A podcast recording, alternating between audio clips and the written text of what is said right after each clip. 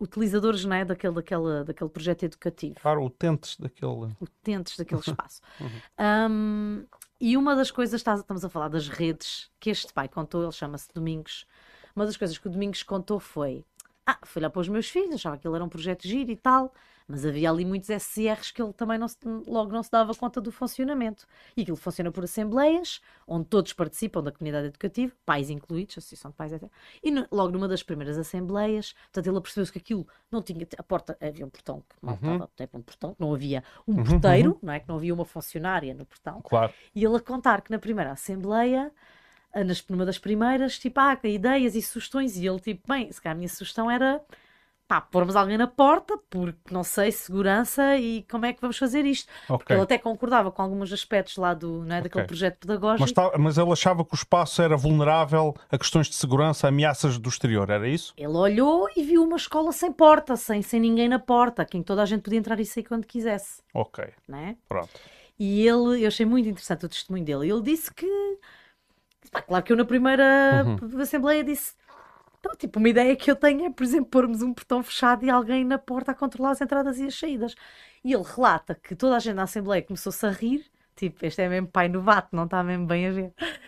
E ele, então, mas a segurança e não sei o quê. E que, rapidamente, para já depois teve várias explicações nesse dia, mas... e depois com a prática e com a utilização, não é? E a envolvência no projeto, naquele projeto pedagógico, ele percebeu que quando tu tens outra lógica, ok, de aprendizagem, uhum quando tu tens a lógica da comunidade de aprendizagem, quando há uma comunidade virada para certos valores de autonomia, yeah. de responsabilidade, claro.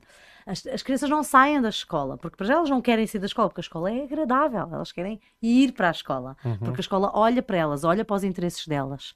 Uhum. Ok, as crianças uh, não, não, não têm tendência certo. de abalar, ok? Elas, aquilo é um espaço interessante. Eu estou a imaginar a, a, reação desse pai quando sugeriu isso Sim. no meio dos outros pais, Sim. que é o inverso. Que seria a reação de um pai que agora Sim. ali numa reunião sugeriu tiramos, vamos lá Sim. derrubar aqui os muros da escola e os outros. Mas parque. o inverso deve ser engraçado assistir. Mas eu assisti algumas lá na escola da Ponte, que eu tive a oportunidade de lá. Acredito, acredito. Força, força. Sorte a tua, nunca lá estive e tenho muita pena. Bom, mas o pai depois acabou de contar que rapidamente ele, com a lógica, não só com o que lhe explicaram nesse dia, depois ao observar e, né, e vivenciar aquele uhum. Diariamente durante vários anos, claro que ele depois ele percebeu que para já os miúdos não têm vontade de se ir embora da escola, uhum. que é logo uma coisa que tu queres é prender os miúdos na, na escola, não, é? não podem ser o que eles querem é, é bazar, porque é que será? só, só, isso é um bocado estranho, não é? Mas pronto. E depois havia outra parte que era, ai, tu isso entrasse alguém alguém via logo. Há um senso de comunidade, claro. de união. E se alguém estranha, alguém que diz logo a alguém, porque as pessoas estão pelo espaço, não estão fechadas nas salas. Um, está um grupo de trabalho ali na relva a estudar um texto, está um grupo no outro espaço de trabalho a trabalhar matemática com um tutor. Uhum. Os espaços estão ocupados. Uhum. E se aparece alguém, que vê, que chama, que diz, os miúdos falam uns com os outros, ou até se há um miúdo que está com um problema, os miúdos tomam conta uns dos outros, tomam conta do espaço, porque eles apropriaram-se do espaço. Uhum é o espaço de aprender, a ágora uhum. de aprendizagem deles. Uhum. Até porque uma escola não são é, edifícios, é, são pessoas, mas. Vou tirar aqui um. Percebes? Vou, te, vou, tirar aqui 30 segundos para, força. para ler uma pergunta aqui do, força, do, força. do Eduardo Guerreiro. Uh, pronto, está a dizer que não conseguia assistir desde o início, mas uh, deixa uma questão. Não haverá burocracia a mais nos dias de hoje no ensino e não será esse, uh, esse excesso de papéis e reuniões um turn-off? Entre aspas, à criatividade pedagógica. Bom, isto é, entre, isto é abordando aqui Sim. o campo daquilo que são as possibilidades de um professor eh, agir neste, neste meio, nesta realidade. Uh, que tu queres comentar isto sem prejuízo daquilo que possamos Sim, eu não sou eu não sou docente, não é? Então sou formador. Enquanto formadora, uhum. apercebi-me dessa carga burocrática. O que posso dizer é o, as conversas que eu tenho com as professoras. Uhum porque entretanto, como falo muito destas coisas, estou a atrair também muitas professoras e professores uhum. para, para, a tal página de Instagram uhum. que eu disse que tinha e que gosto muito de conversar com, uhum. com eles uhum. e de perceber. E do que eu observo, sem dúvida, sim, é um turn-off total, é, é um desvirtuar e um desviar daquilo que é o essencial papel de um professor, não é? Uhum. Que é relacionar-se com o sujeito de aprendizagem e, e facilitar a aprendizagem. Tu nunca foste olhada de lado por teres uh, incoerências na ata, que era da tua competência naquela semana. Ah, em conselho de turma. Não, não tens eu essa nunca? Me, eu nunca me habilitava para fazer ata. Não, estou a brincar, estou a brincar. Claro, claro que sim. Mas, assim, atas podem ser importantes Uh, no conceito de comunidade de aprendizagem chamam-se memórias, que eu acho que é logo uma, uma palavra muito mais gira, não é? Uhum, uhum. Quem, quem, é que fica responsável pela memória? Obviamente que os registros, claro. os registros são importantes, não, não, não, nem sequer é isso, mas quando tu te focas é naquilo e enquanto aquilo estiver em ordem, tu vais à tua vida e não te focas, na, não privilegias aquilo que é a relação pedagógica, eh, pá, eu, a minha experiência é pouca, mas a, a, a, pouca que tenho deu para me aperceber de algumas coisas. Eh, posso dar esse contributo. E, e de facto, eu lembro-me da, daquilo que era primordial, que era ter os papéis em ordem. Os papéis em ordem. Quando os papéis são mais ah. importantes que o sujeito de aprendizagem, podemos chamar o aluno, vá, aqui para efeitos. O professor José Pacheco. Como é que é possível? Vamos aqui falar de uma coisa que o professor José Pacheco fala e com certeza que tu és familiarizada, que é quando lhe fazem a pergunta, então como é que se muda, não é? Mas antes, eh, eu acho que ainda deveríamos focar-nos ainda mais nos quantos aspectos que, que poderemos considerar ou chegar à conclusão, a tirar para reflexão, de que não estão bem na escola. Falámos dessa dos muros. E depois queria chegar àquelas sete Aquele, aqueles sete obstáculos, sete obstáculos, e as sete, pronto, os sete obstáculos eu acho que é muito interessante. Isso é mais o porquê é que então as coisas não mudam. Então se há uma ponte que não sei o quê, se há, tanta, se há escolas a funcionar bem que têm bons resultados, Dados, por exemplo. Porquê é que não se muda tudo, não é? Ma, ma, sim, e, e, e afinal uh, esta escola que se quer inclusiva, que se quer democrática, que se quer... Isto são valores que, são, que, são, que estão no papel. Estão no papel. Estão no papel. Aliás, estão nos projetos educativos, mais uma vez, porque nós temos estes documentos não é, nacionais. Se quer envolvida na comunidade. Mas depois tu tens os projetos educativos de cada instituição e tens isso tudo sempre escrito em todos os projetos. Em todos, em todos. Mas agora vai perguntar. Então, agora diz-me lá. Inclusive. Os... Desculpa, eu, pá, eu tenho que só ter... Inclusive, em todos os projetos está uma coisa que se chama enquadramento na sim, comunidade sim. e que descreve a comunidade. comunidade. É, Mas depois há um fechamento total com a comunidade, não é? Sim. Há a escola dentro dos muros da escola, tipo prisão, tipo fábrica, uhum. até tem os toques, não é? Como estava o Nuno a lembrar-se, terrim, hora de entrar, terrim, hora de sair. Tudo bem mecanizado, só me faz lembrar aquele cartoon, não é? Que é a malta chega à escola, abre a tampa da cabeça, põe lá a informação, fecha a tampa da cabeça, segue, abre a tampa da cabeça, põe a informação, Sim. fecha. Vocês já viram esse cartoon? Que é representativo, não é? Um... Mas espera, agora perdi-me. Não, mas estamos a falar naquilo que, que, que, são. No fundo, não é a crítica que eu faço ou tu fazes, é, é a crítica que pessoas como o José Pacheco fazem, uh, pessoas. E o José Pacheco é um contemporâneo, não é? Mas pessoas como. como pessoas. Rudolf Steiner uh, fez.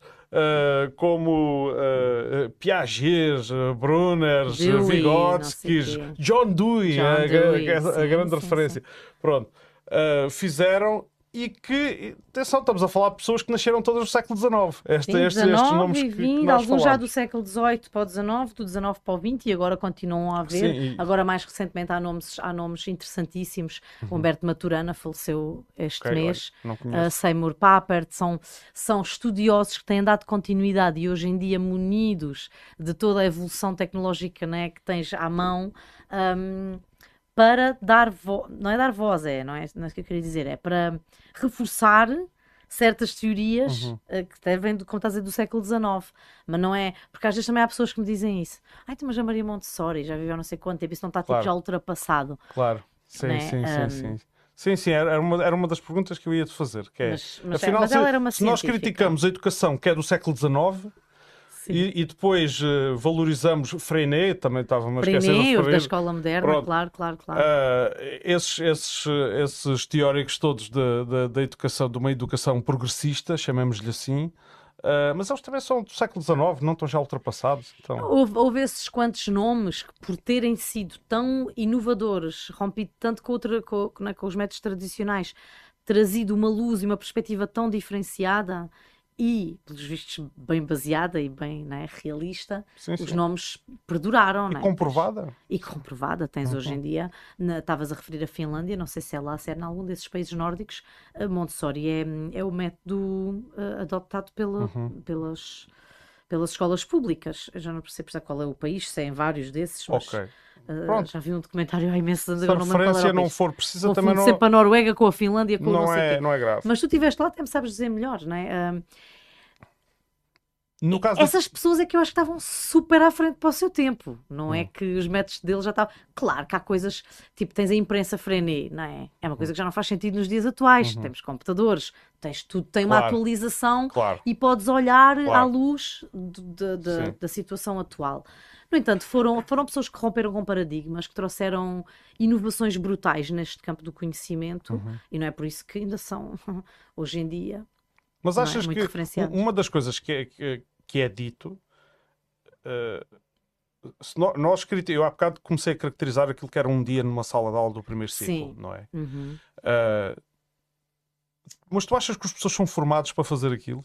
Aquilo, é aquilo que eles aprendem nas escolas de professores? Olha, eu tenho estado a perguntar aos professores todos com quem falo, porque isto começa-me a causar sim, pronto, sim. muita comissão, como já percebeste. E então, uh, o que os professores quase todos me dizem é a maior parte deles ouviu falar, ok, uhum. das teorias da escola nova, teorias entre aspas, sim, né? sim, sim. deste ensino progressista, do ensino democrático, Centra da escola moderna. Centrado na relação pedagógica. Centrado na relação pedagógica, uhum.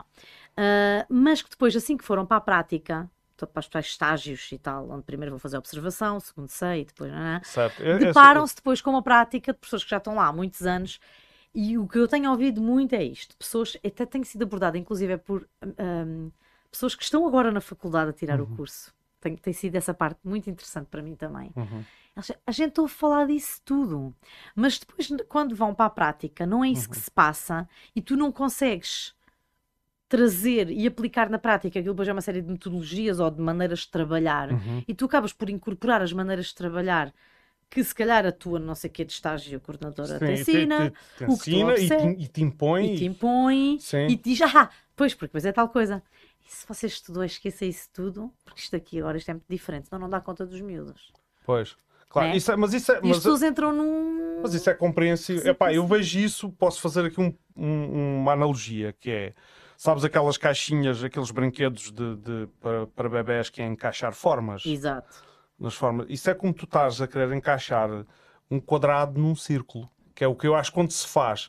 Quando um, um, aprendiz de professor sai, sai teve, já teve lá as, as suas sessões, muniu-se das suas ferramentas para aplicar estes métodos uh, uh, baseados na relação pedagógica, estes métodos progressistas, e depois chega aquilo que é a realidade do terreno, ele vai querer encaixar lá aquilo que não é daquele sistema que não lá está. Não é daquele sistema, aquilo está tudo preparado para outra coisa, até porque não só as práticas das pessoas que lá estão, como lá está, a sala de aula, o número de alunos, o currículo que ele tem em mãos, tudo, e depois até que tu podes vir cheio de, cheio de fé, de fazer não, não, porque realmente eu aprendi aquilo é bem interessante. Mas tu levas com a pressão, ok, estás numa escola que ninguém faz aquilo, e tu claro. és novato, ok, acabas de chegar, vais fazer o quê? Fazes igual aos outros todos. Claro. Mas vou dar, vou dar uma exceção que se calhar confirma a, a regra. não ser que tenhas ética.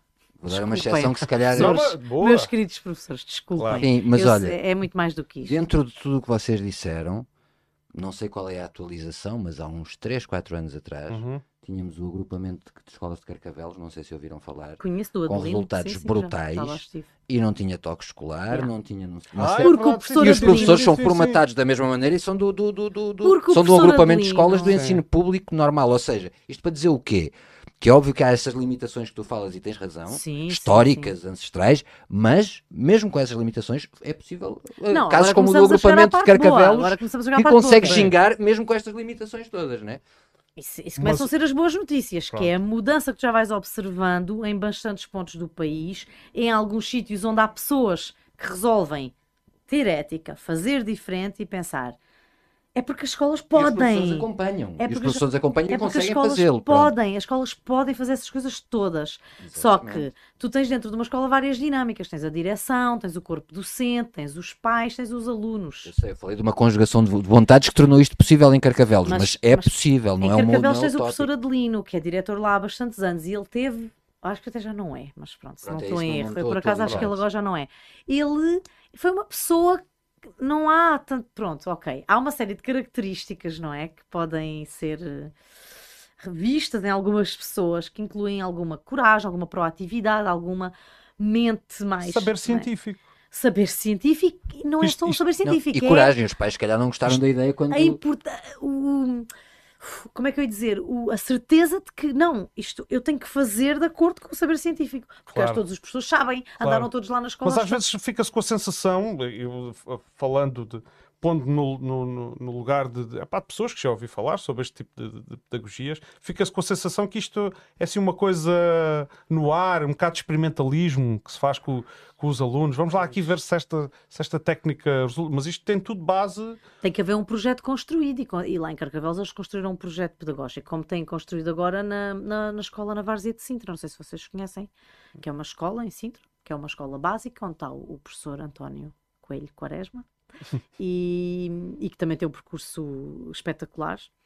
E ele tem feito também um trabalho brutal nesta, nesta escola básica. Ele trabalha com o professor Pacheco, pronto, com, as, com, com aquela metodologia não é? Uhum. Uh, pedagógica.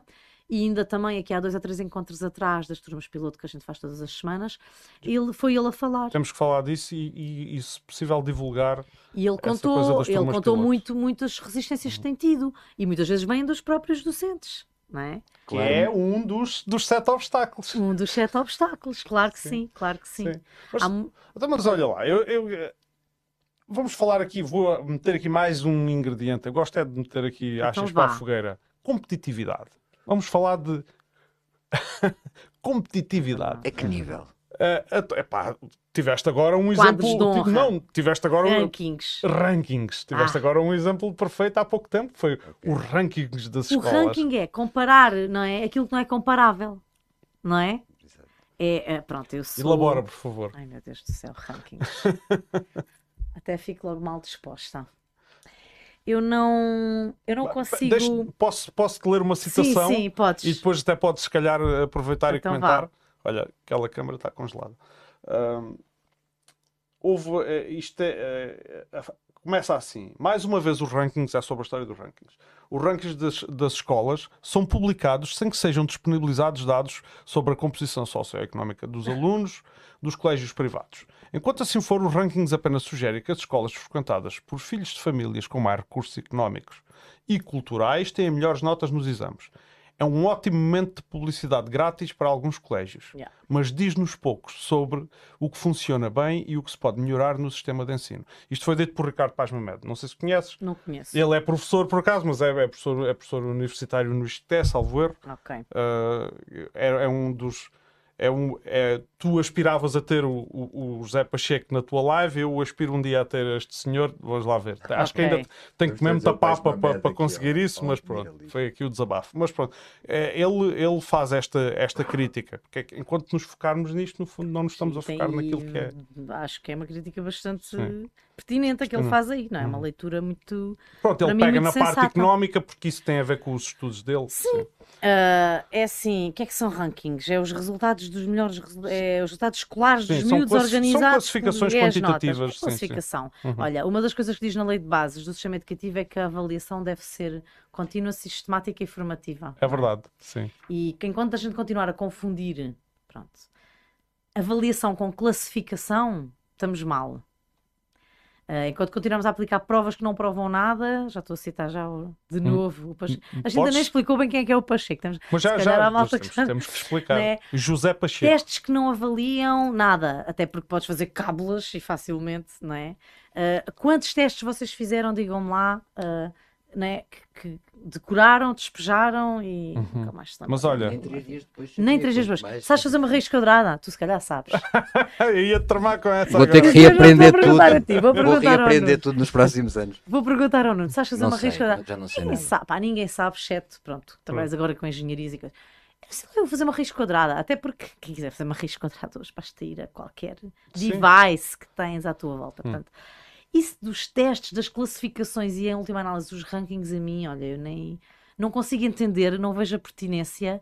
Uh, sou completamente contra provas, exames, testes e rankings. Acho que isso é tudo uma acessórios e não sei, uhum. fogo de artifício. Então, mas os, mas os pais. E competitividade, e que é uma coisa negativa. Que, que, é uma coisa negativa logo, logo, logo de base. Estamos logo a falar de, base, de educação, né? competitividade. competitividade. Ah, é, o oposto, é o oposto de solidariedade. É o oposto de cooperação. é o... Mas, mas se o teu filho uh, agora chega à casa e eles fizeram todos uma prova de matemática, hipoteticamente fizeram todos uma prova de matemática e o teu filho teve a melhor nota da turma, tu não ficas. Uh, isso não tens de orgulho? Não, não valorizas isso? Uh... Epá, eu estou a ser mesmo, eu ser mesmo honesto, eu vou ser mesmo honesto. Tu és suspeita de facto também esta. Pá, eu como sou tão desconfiada do sistema educativo, aquela cena daquele teste a mim não me diz nada. Olha, ele teve, posso partilhar? Ah, por acaso fizeram um pai uma prova, qualquer que eu nem sei. Pois olha, este é, o afastamento da escola é tão grande, eu não sabia o que ele ia fazer, o que é que ele ia fazer, quando é que vai fazer. A comunicação escola-família é zero. Aqui é outra coisa que eu acho possível. Okay, é eu não sabia sim. nada. Ele é que chegou a casa e me disse: Olha, mãe, hoje fizemos um tipo de teste de avaliação de matemática, depois fez de estudo uma e depois de português. Uhum. Depois, passado uns dias, disse-me que tinha recebido as notas. E eu, ah, é? Ok. E teve tipo 90 a matemática. É a área forte dele também. Uhum. E eu disse: Ok. Tipo, não sei, não me, honestamente, não me aquece nem uhum. me arrefece. Eu uhum. vejo ele tão desmotivado com a escola que nem isso me deu alento, sabes? Ele, ele não quer saber daquilo para nada. Ele tem muita facilidade, por exemplo, com o campo da matemática. Uhum. Já teve 70 no teste de português e vinha preocupado que não ia passar para o terceiro ano. Aliás, ele está sempre a dizer isso, que é uma coisa que eu também não entendo. Acho que é, é usado como talvez alguma. Ah. Uh, uh, Mas não, um... pronto. Não, não, não vamos entrar demasiado não por sei, aí. Sim. É uma, Sim, ok, eu, eu, eu acho que. Mas percebes? Então, o que é que estás a isso é competitividade, é, temos que passar, temos que aprender, temos Olha, eu que também saber. Tinha, eu também essa tinha pressão que se exerce sobre as crianças. Eu não? tinha essa preocupação quando era estudante, é não, é não, é não transitar de ano. Tinha, pois, era um, era um que eu tinha. Pois, porque anos e turmas e tudo isso. Não, não, não, não era isso, é que eu não suportava a ideia de estar mais um ano Exato. Era só por isso. Era a tua motivação. Era a minha motivação. É pá, já que isto é eu... é mau, pelo menos fazer aqui o, o mínimo para passar. Eu vejo ali problemas tão de base, eu vejo o potencial dele a não ser explorado, eu vejo ele, o meu filho, parte todo o material escolar para conter a frustração que tem de estar sentado um dia inteiro a fazer coisas que não lhe interessam. Olha, ele já me disse três vezes, desde nos últimos dois dias, que segunda-feira vão dar as horas. Uhum. O meu filho já sabe ver as horas. Ah, porque eu disse, mas quem é que... Os meus não sabem ver as horas. Uhum. Portanto, eu tenho a referência dele, né, com uhum. 8 anos.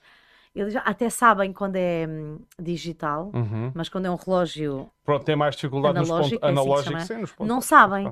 Eu, ok, a professora vai ensinar. Acho que sim. Ele já me disse, pá, vai ser o dia todo a dar as horas. ele sabe ver as horas perfeitamente. Uhum. Eu, ok, e agora? Ele está preocupado que ele já vai apanhar a seca da vida. Ele vai estar o dia todo a ouvir uma coisa que ele já sabe. Uhum. Como é que isto pode motivar alguém? Diz lá. Uhum. Uhum. Agora, uma coisa que diz aqui nestes documentos: o ensino tem que ser inclusivo. Uhum. Ok?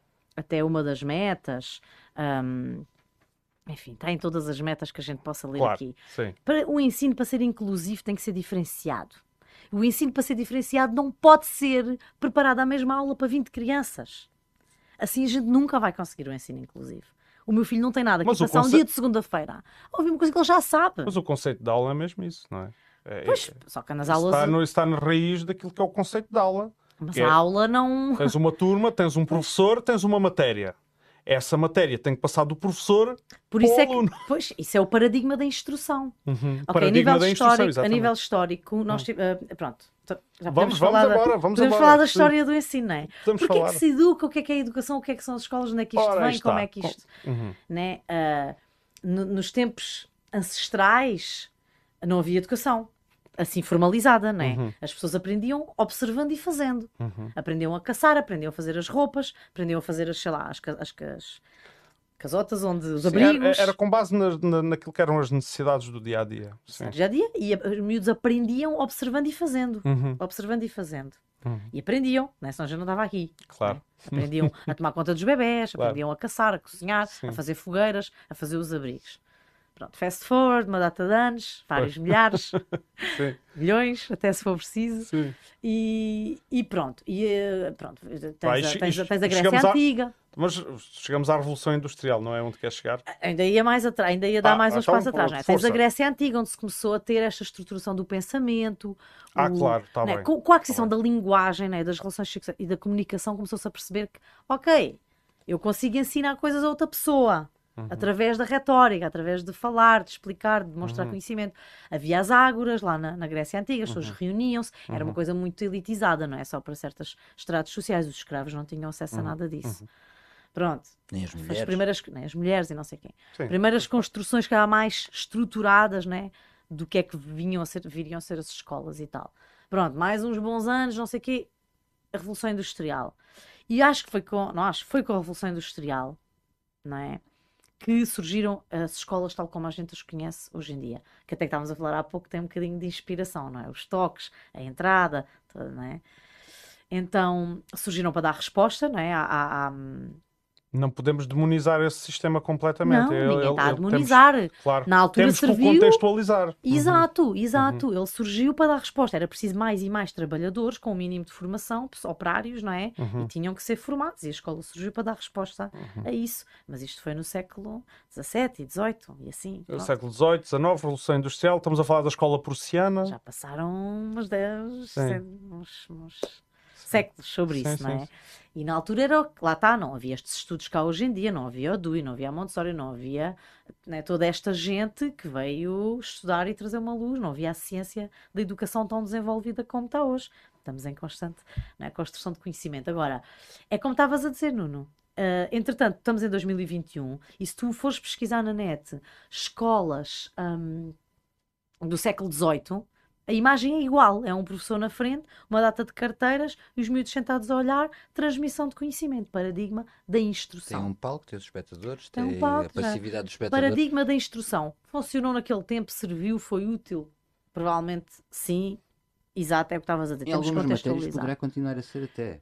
Exatamente. Agora, hum, depois para dar, passámos para o paradigma da aprendizagem, que foi mais depois no século XIX, quando começou a aparecer esta malta toda que estavas aqui a dizer. O, o, o, Rudolf o Steiner, Montessori... Ai, não esquecer o Paulo Freire, que é assim um nome, um nome incontornável nestas temáticas. Começou a aparecer um, o Lauro de Oliveira Lima, o Agostinho da Silva, uhum. essa gente toda. Uh, e o Steiner, estavas a dizer, o Reggio Emília também muito importante. Uhum. Frenet, Montessori, enfim, toda esta gente começou a trazer uma nova e de repente passou-se do paradigma da instrução para o paradigma da aprendizagem. De repente, não é de repente, porque depois nunca se democratizou, nem nunca eh, chegou às escolas sim, todas, sim. mas começou a haver esta ideia de que, ah, afinal, temos que centrar uh, o ensino no aluno, uhum. ok? O que também deixava de fora algumas variáveis importantes, como o professor e os outros elementos da aprendizagem, uhum. uh, a comunidade e por aí fora. Uhum. Nós agora já passamos por mais algumas revoluções, nomeadamente agora estamos a passar por uma brutal revolução tecnológica uhum. e continuamos com escolas que ficaram presas no paradigma da instrução e no século XVIII e XIX. Uhum. Temos professores do século XX a ensinar crianças que vão viver no século XXI em empregos, segundo dizem estatísticas de entidades que veem essas coisas, que nem sequer a gente sonha que vão existir, claro. nós estamos completamente fora da realidade, que é nós não estamos minimamente a preparar os miúdos para o que é que aí vem. Ok. Sendo que a gente nem sabe o que é que aí vem. Claro. Mas continuamos a. Claro. Mas, o, mas, o, mas o paradigma do, do, do modelo de ensino, é? o paradigma e o modelo. O paradigma agora é um terminando, modelo, é o da comunicação, é, é, que deve ser. É uma redundância. Uh, o, o, paradigma do, do ensino eh, em Portugal, em Portugal e na maioria dos países, portanto, do, é o ensino público, está na mão do Estado.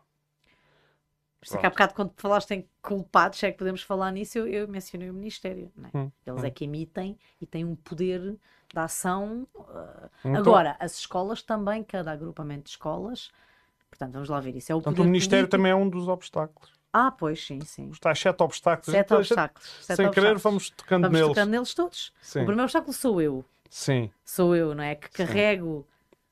a escola velha dentro de mim. Sim Claro. E que às vezes tenho dificuldade também a transpor. E até eu que estudo estas coisas.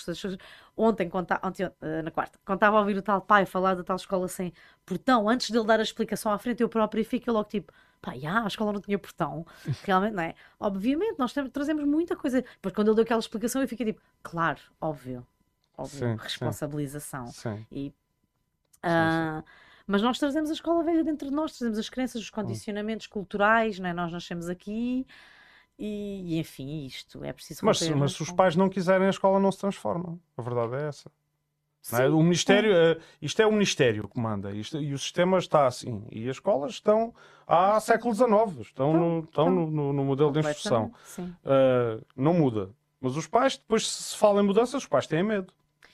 É? Os pais até, têm até medo. porque mas... há muitos pais e. Não, eu também tenho medo como é que isto está agora e cá com o meu medo ninguém se Tu, tu, vamos lá ver, os pais, por exemplo, de, vou dizer, os pais dos bons, os bons alunos, que são aqueles que têm bons resultados yeah. neste paradigma, Ah, Esses são os que não estão preocupados. Não estão preocupados. Claro. Normalmente, os pais que se começam a questionar e começam a procurar é, uhum. alternativas uhum. e o que é que se passa afinal, são os pais cujas crianças começam a dar problemas. problemas. Começam a estar muito desmotivados, a não ter rendimento uhum. escolar, a não, ou, não é? Tipo, não querem ir para a escola. Muitas vezes é priorístico, como foi contigo própria, e aliás, nós partilhámos até conversas na altura, temos filhos mais ou menos da mesma idade, que é quando estávamos para ser pais, ficámos Sim. preocupados com essa questão. Às vezes é claro. é priorístico, não é só quando confrontas claro. com a dificuldade da, da criança. Sim. Uh, e eu penso, não sei, mas lá está, e não sei também se há estudos e se o que vou dizer sequer, sequer se concretiza, que é, provavelmente o ensino público pode estar a perder alunos para pais descontentes que não têm forma de manifestar não é pode, descontente. É está. Pronto, é isso que eu não tenho dados concretos, então já os darás. Que é o ensino público eventualmente estar a perder massa porque os pais descontentes sabem que é muito difícil alterar o Ministério da Educação e então vão procurar uma alternativa às vezes com dificuldades financeiras, mas vão para o privado em busca de uma alternativa por causa desta preocupação. Digo eu, eu estou a mandar para o ar, Sim, não é mas que o Tânia, privado, tem dados mais não concretos. é que o privado traga respostas propriamente. Há muitos privados que têm metodologia altamente tradicional e paradigma da Claro, não, estou a falar séria. do privado. Olha, tô, vamos privado falar aqui. tenha um iScope, uma oferta diferente. Ania, é mais Tânia, uh, uh, exemplos concretos aqui no, no, no Conselho de Odmira. Uh, uma pessoa que queira um ensino alternativo, se tiver algum poder financeiro, se calhar vai para Tamera, ou, como tu sabes melhor que eu e poderás falar sobre isso, já se pensou em muitas eh, escolas alternativas aqui para o Conselho. Isto é, eu estou a falar privado neste sentido, não é? o privado dos ricos, do bom ranking. Estou a falar do privado porque tem um ensino alternativo. Uhum. Pronto, e podemos estar a, pode o ensino público estar a perder Uh, Olhe para ensino alunos, doméstico. alunos ou para o ensino doméstico uhum. ou para este tipo de ensino. Sim. Uhum. Eu, sim, eu sou associada de algumas entidades que trabalham nestas questões e, e de facto os números, então recebo às vezes alguns e-mails e tal, e os números de pedidos de ensino doméstico disparou, foi assim, foi assim um certo disparo, ainda são residuais, mas nos últimos anos tem havido um disparo e agora no ano da pandemia houve um disparo enorme. E muitos Houve pais que descobriram que isso era melhor Exatamente. do que. Exatamente. Há pais que nem sabem que isso existe, não é? Uhum, uhum. E não, não veem isso como uma opção, é uma opção pronto, muito específica, uh, mas é uma opção. Agora, já, agora, isso do ensino alternativo também gostava de dizer. É que eu não sou nada fã dessa. Desculpa a expressão. Não, essa expressão não é desculpa, é toda. Agora já não te é... safas. É, co... é, como, é como toda a gente se refere a esses projetos que são o diferente do tradicional, não é? Eu também já me referi a Meu isso. filho anda no ensino alternativo. Que é, qual é ah, o pensamento que isto é? Alternativa, alternativas, é alternativa ao que é está instituída é nesse sentido, não quis Sim, não é como... errado, porque é uma alternativa ao que tu tens. No entanto, nós sabemos que há um. Uhum. Ok, há uma ideia. Quando a gente diz o ensino alternativo, um tal estigma que também podemos também trazer essa palavra aqui, que eu acho que para muitas pessoas que podem não estar a par é, da ciência da uhum. educação, uhum que talvez ainda se veja esta coisa do ensino alternativo como uma coisa meio freak, meio os putos vão para a natureza subir árvores e acender incensos, não sei. Corrijam-me se eu estiver errada, a malta que está aí a ouvir. E tal. É assim, porque acho que ainda há, já Olha, me deparei com esse. O Fernandinho, e vou-me dirigir a ele assim, ele que me perdoe. O Fernandinho manda-te um abraço. Oh, meu querido Pronto. amigo. Outro para ti, muito Isto grande. Eu sei que vocês foram colegas de turma e portanto. Vamos mesmo. E olha, uh, autarcas são pessoas que também têm. Autarcas são pessoas que têm responsabilidade na educação. Responsabilidade, poder e, e, e, muito, e margem para fazer muita coisa. A lei de bases contempla a adaptação. Se bem que diz que os programas devem ser nacionais, os agrupamentos têm muita margem de manobra. Portanto, nós estamos a falar, começamos a okay. falar do Ministério como uma. Pronto, são aquela entidade que não é, manda cá para fora como é que as coisas têm que ser feitas uhum. no geral.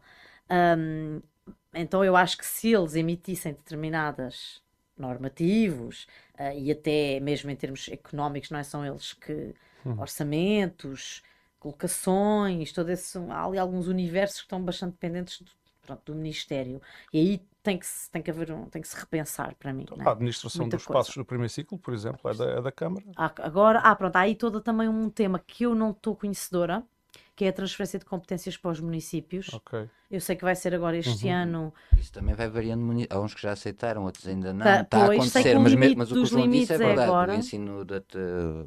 A administração as, do, dos espaços. Os espaços já há muito tempo, uhum. sim.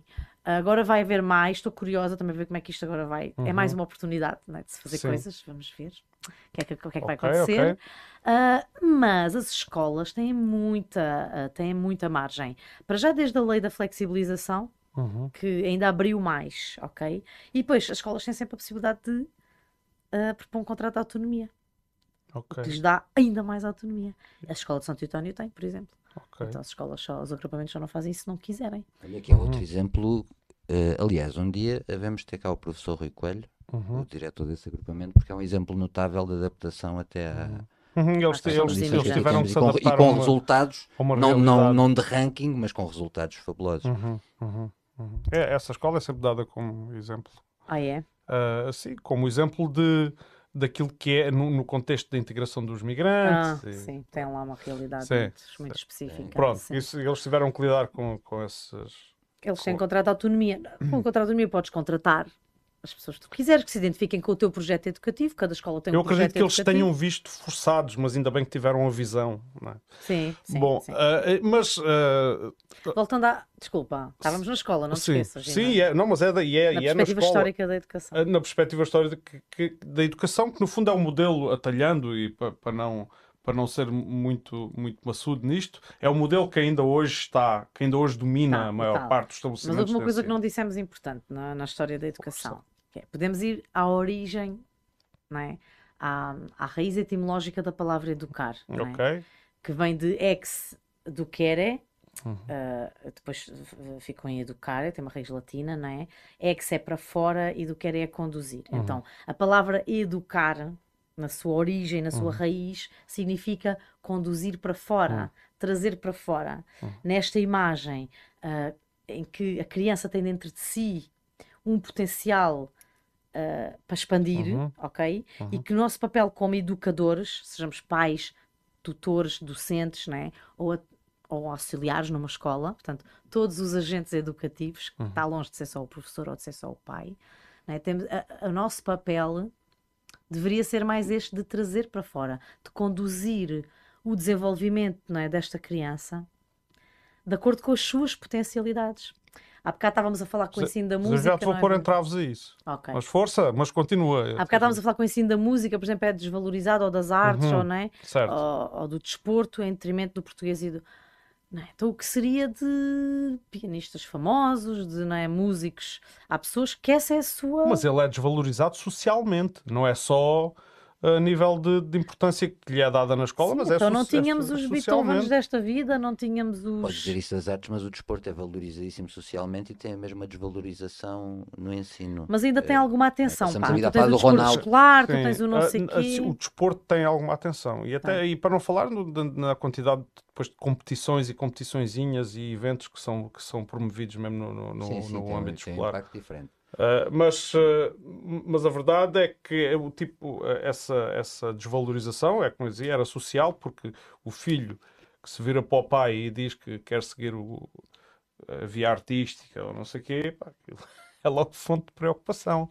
Pois não é? é? Então, eu, é, então eu quero voltar a, a, Eu disse que ia fazer provocação e que ia fazer e que ia contrapor isso. Então, essa questão da educação que é uh, trazer cá para fora o potencial da criança. Sim. Uh, mas afinal, para que é que serve estarmos a educar?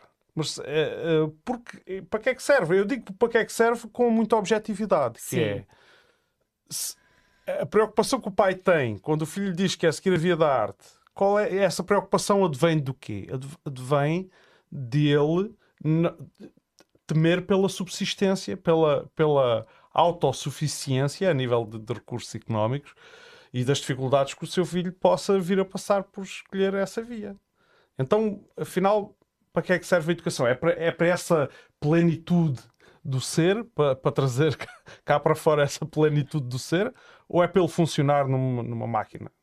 Uh, as duas coisas conjugadas, não? Uhum. É assim, uhum. acho que a educação prevê ou pretende preparar o indivíduo para a vida, é? dotar o indivíduo de competências e estratégias e ferramentas para a vida. Uhum. E a vida é trabalho, sim, é ganhar dinheiro, mas também é relações, mas também é emoções, é muita coisa a vida. Um, pois, acho que isso estás a falar vem numa cultura e numa lógica de determinadas crenças agora estou-me a ligar muito aqui aos anos não é, 70, 80. Naquela crença do vai, estuda. Eu, eu acho que isso hoje quero acreditar que já está um bocadinho a ficar mais desmontado, mas ainda temos uhum. muitas pessoas que ainda né? que essa coisa do sim, do não, tens que ir tirar um curso, um curso que dê, um curso que dê. Estatisticamente, parece que quem tira cursos superiores, independentemente de todos os casos de insucesso, insucesso a nível de conseguir emprego e não sei o quê, tem sempre mais hipóteses sempre mais de hipóteses. conseguir emprego, ainda que não seja emprego nessa área. Isso até me aconteceu a mim. Sim. Quando fui trabalhar para uma fábrica e pelo facto de ser licenciado em ensino do primeiro ciclo, que não tinha nada a ver com a área pois do não, trabalho, colocaram-me numa posição um pouco mais de responsabilidade e mais, e mais confortável. Pois, pois, eras mais instruído. Mas tens ensino ah. superior nas artes só para a propósito do que Sim, tens, claro que e, sim. E, no entanto, é aí que, há, que, há, que continua a haver o choque. Que é os pais né, nessa altura que dizem: pá, não, não, não vais para o, para o, conservatório de música ou teatro ou de dança, ou seja o que for, por causa dessa questão. Hum.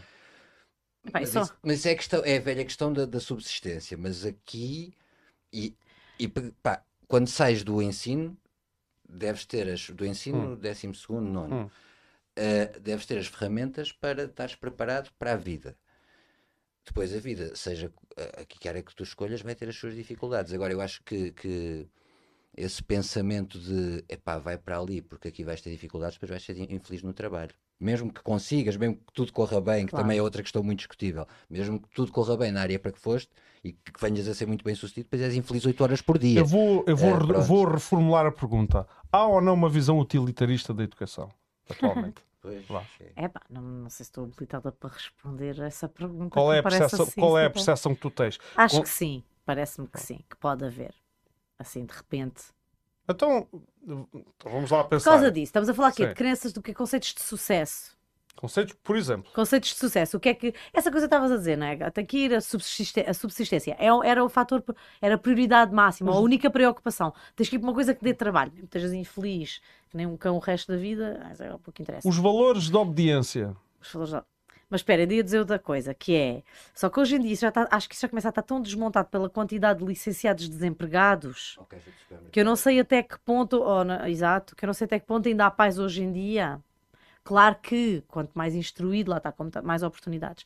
Mas parece-me que já não há tanto este como havia, se calhar, no nosso, quando éramos crianças. Ah, ah eu acho que continua a haver, mas a lá, achismo, estamos no campo do achismo. Porque está muito não é, falar disto, que é que não é por seres licenciado, ou vá, pode-te abrir mais portas, mas não... Eu vou dar este testemunho. Quando cheguei recentemente, eu voltei ao ensino superior num episódio recente, como tu sabes, e, e, e estive em, em, mais concretamente no Politécnico de Setúbal. E quando lá cheguei, no primeiro dia, de aulas. Uh, na, na, Escola ah, Superior de Tecnologia, entrei na sala no, com um daqueles que queria ser um, um, dos meus professores, ele era da área de, de Engenharia Eletrotécnica. E da janela da sala onde nós estávamos via SES de Setúbal, okay. a Escola Superior de Educação. Uh, e isto, estávamos naquela fase de transição governo Passos Coelho, portanto, a sair daquela crise em que houve até bastante desemprego. E ele olha para a janela e diz assim: Como é que aquela escola pode estar tão cheia, porque era início do ano letivo? Aquilo é tudo gente para o desemprego. Como é que ainda, ainda se aposta naquilo? Foi a questão que ele se lançou. E daí que eu, eu digo que ainda existe, mas não é, não é o, o estigma do ensino superior agora ir para o desemprego. É qual é o curso superior? Se vais para o ensino superior, só pago se fores para a engenharia. Pois. E direito é? no privado. ou direito, ou, ou, se fores tirar um MBA, ou. Pronto. Claro, conceitos de sucesso aí também só me remete para o conceito. É, para já é um pai a projetar completamente não é? Uhum. os seus desejos, necessidades, valores no seu filho, que pode ser uma pessoa com com um mapa de crenças e de valores e de gostos completamente diferentes.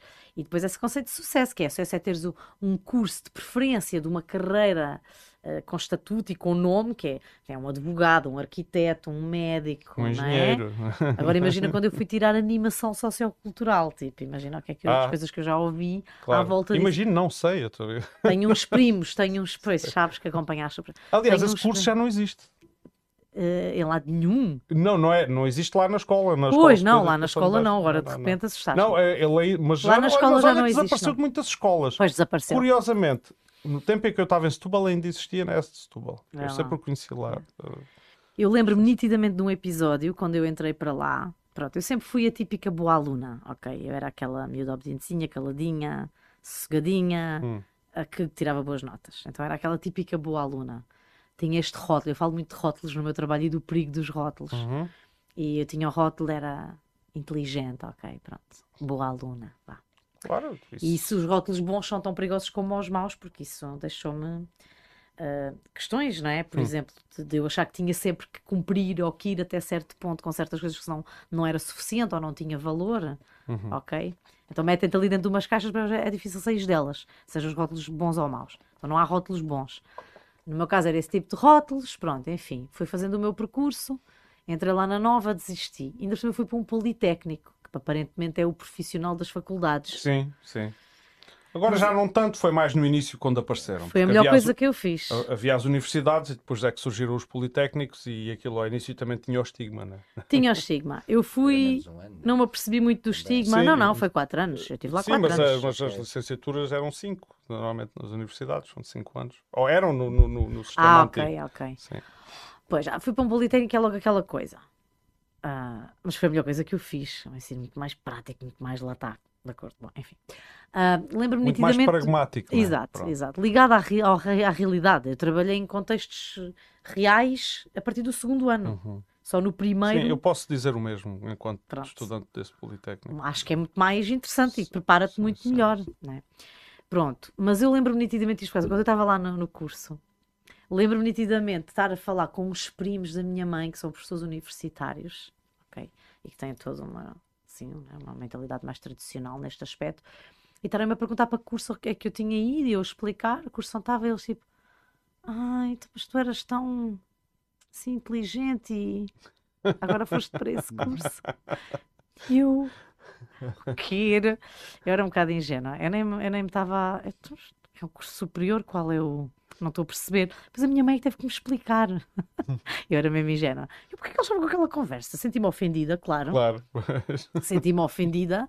O curso de uma trabalheira e aprendi imenso, não estou a perceber. E a minha mãe lá teve, ah, tá, aqueles cursos mais tipo, sei lá, lá está direito. Alternativo. Aqueles cursos clássicos, pois. Já eu devo ter ido para um curso tipo alternativo. A verdade é que sabes como é que eu escolhi esse curso? Não é? Porque eu tinha desistido não é? do, do curso de Línguas e Literaturas, porque eu sempre gostei de ler, mas calma, menos. Aquilo que cada cadeira dava-nos tipo uma pilha de 80 livros. E eu pensei, ok, eu gosto de ler, mas eu também gosto de fazer outras coisas. E não gostarás de ler tudo. E não gostarei de ler tudo, e aquilo era muito aprofundado para mim. Pronto. Comecei por que aquilo não, não tinha a ver comigo. E depois a cena da carreira docente, hum. pronto.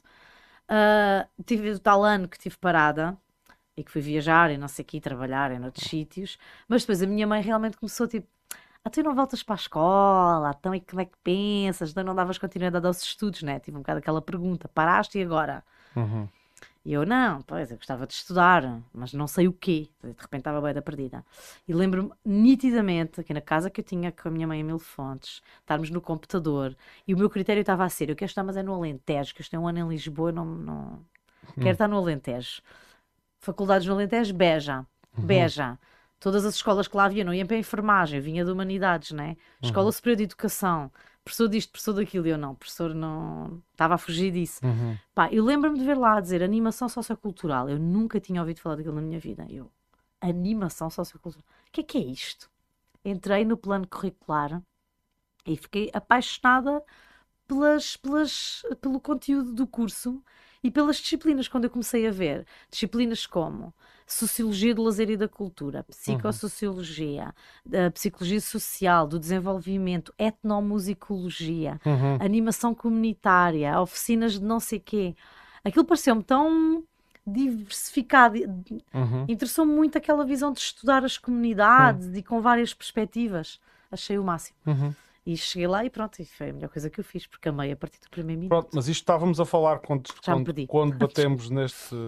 Estávamos a falar de, de, daquilo que, que são as, as, aquilo que consideramos lacunas no, no sistema de, de, ensino atual. Sim, estávamos a falar o que é que é a educação, o que é que a educação só, pretende. Só uma pequena parte, é porque o Fernandinho fez uma pergunta, mas se calhar colocamos daqui a bocado para não interromper. Para não interromper. Portanto, Fernandinho, aguarda só um bocadinho, se faz favor.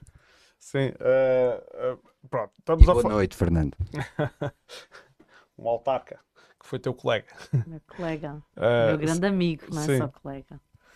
Uh, e então, agora fui eu que me perdi. Estávamos a falar do, do, do, do utilitarismo sim, da educação. do utilitarismo da educação. Tu falaste Exatamente. na obediência, que sim. eu ouvi, e não sim, queria sim. deixar perder isso. Claro, e não vamos deixar, porque isso é uma. De... Eu considero, ah, é? vá, talhando caminho, que é um dos aspectos que esta escola ensina.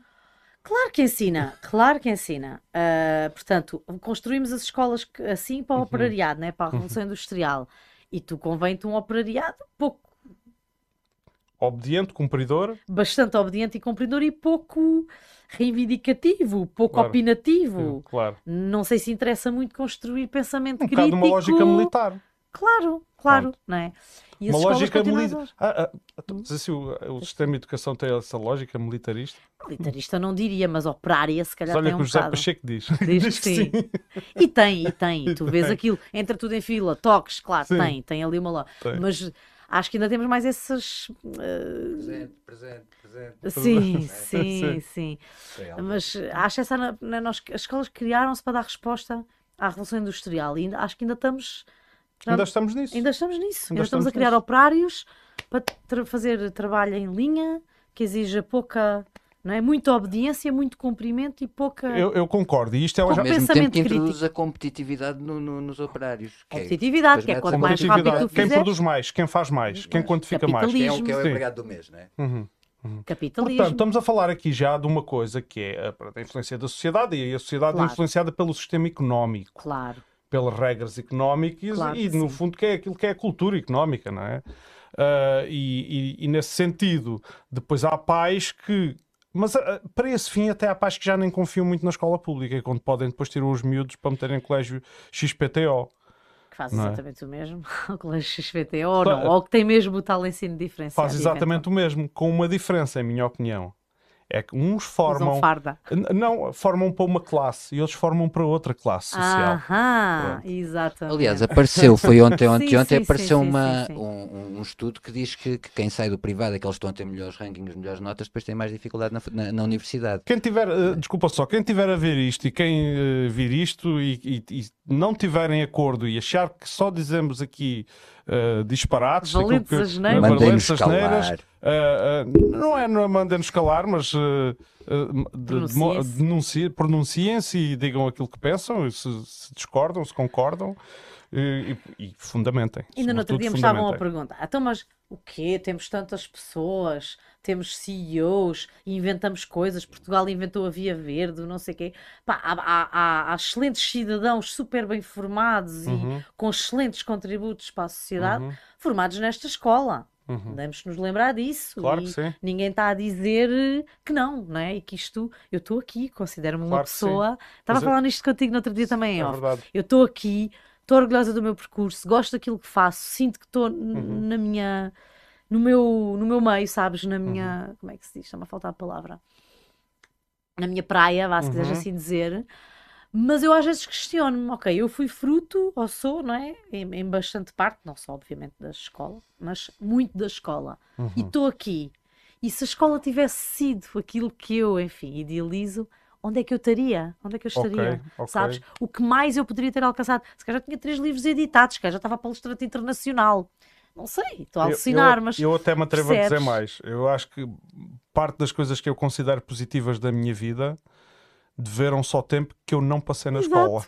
Exato, exato. Pronto. E, exato. e de reflexões que fiz fora da escola, sendo que atribuo a máxima importância do papel das, ao papel da escola. Pá, Essencial, e, importantíssima. E, e, tive um, e tive dois tipos de relações diferentes com a escola que acho que depois, eu não estou a dizer eu, mas eu não quero uh, centrar a discussão em mim. Eu acho que até uh, conheço mais exemplos que tiveram este percurso uh, que, é, que têm uma relação de conflito com a escola e que não gostam da escola e que a dada altura isso é um após de, de, de, a aquisição de uma certa maturidade, passam a ter outra claro. relação. Isso é um dos indicadores mais uh, expressivos que nós temos que as coisas na escola não estão bem. É a uhum. quantidade de miúdos que não gostam da escola. Uhum. E são uma grande parte deles. Uhum. Acho que são mesmo a maioria. Uhum. A maior parte tempo, dizem. No meu tempo éramos a maioria clara. Sim, no meu tempo também. Claro agora... e assumida. E assumida. Acho que agora também assumida. continuamos e na altura podíamos sair da escola e saíamos mesmo. saíamos mesmo.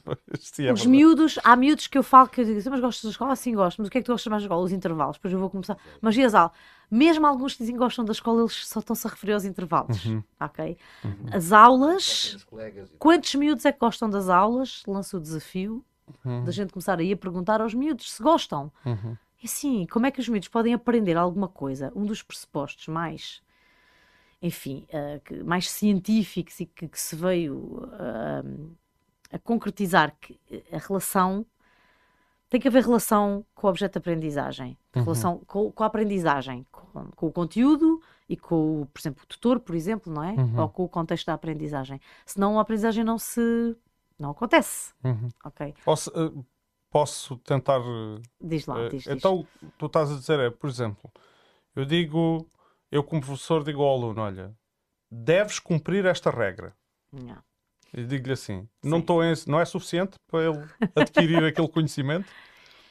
Vá. Ele, eu sei ele, o que é que tu estás a dizer, mas eu quero. Em teoria, ele ficou a saber que deve cumprir aquela regra. Ok. É?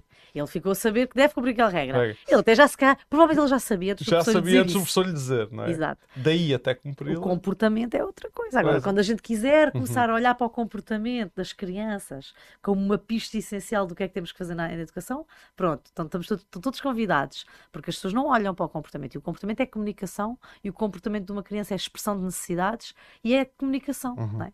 Os maus comportamentos eu costumo eu... dizer que não há maus comportamentos. O... Todos os comportamentos são exatamente aquilo que deveriam ser. Outro exemplo okay. que eu tenho para dar outro testemunho. Se ele não é... cumpre a regra, isto para dizer da regra, é? se ele não cumpre a regra. E vai, vai, vai, e tem a ver com isto, que é quando uh, nesse episódio de Erasmus.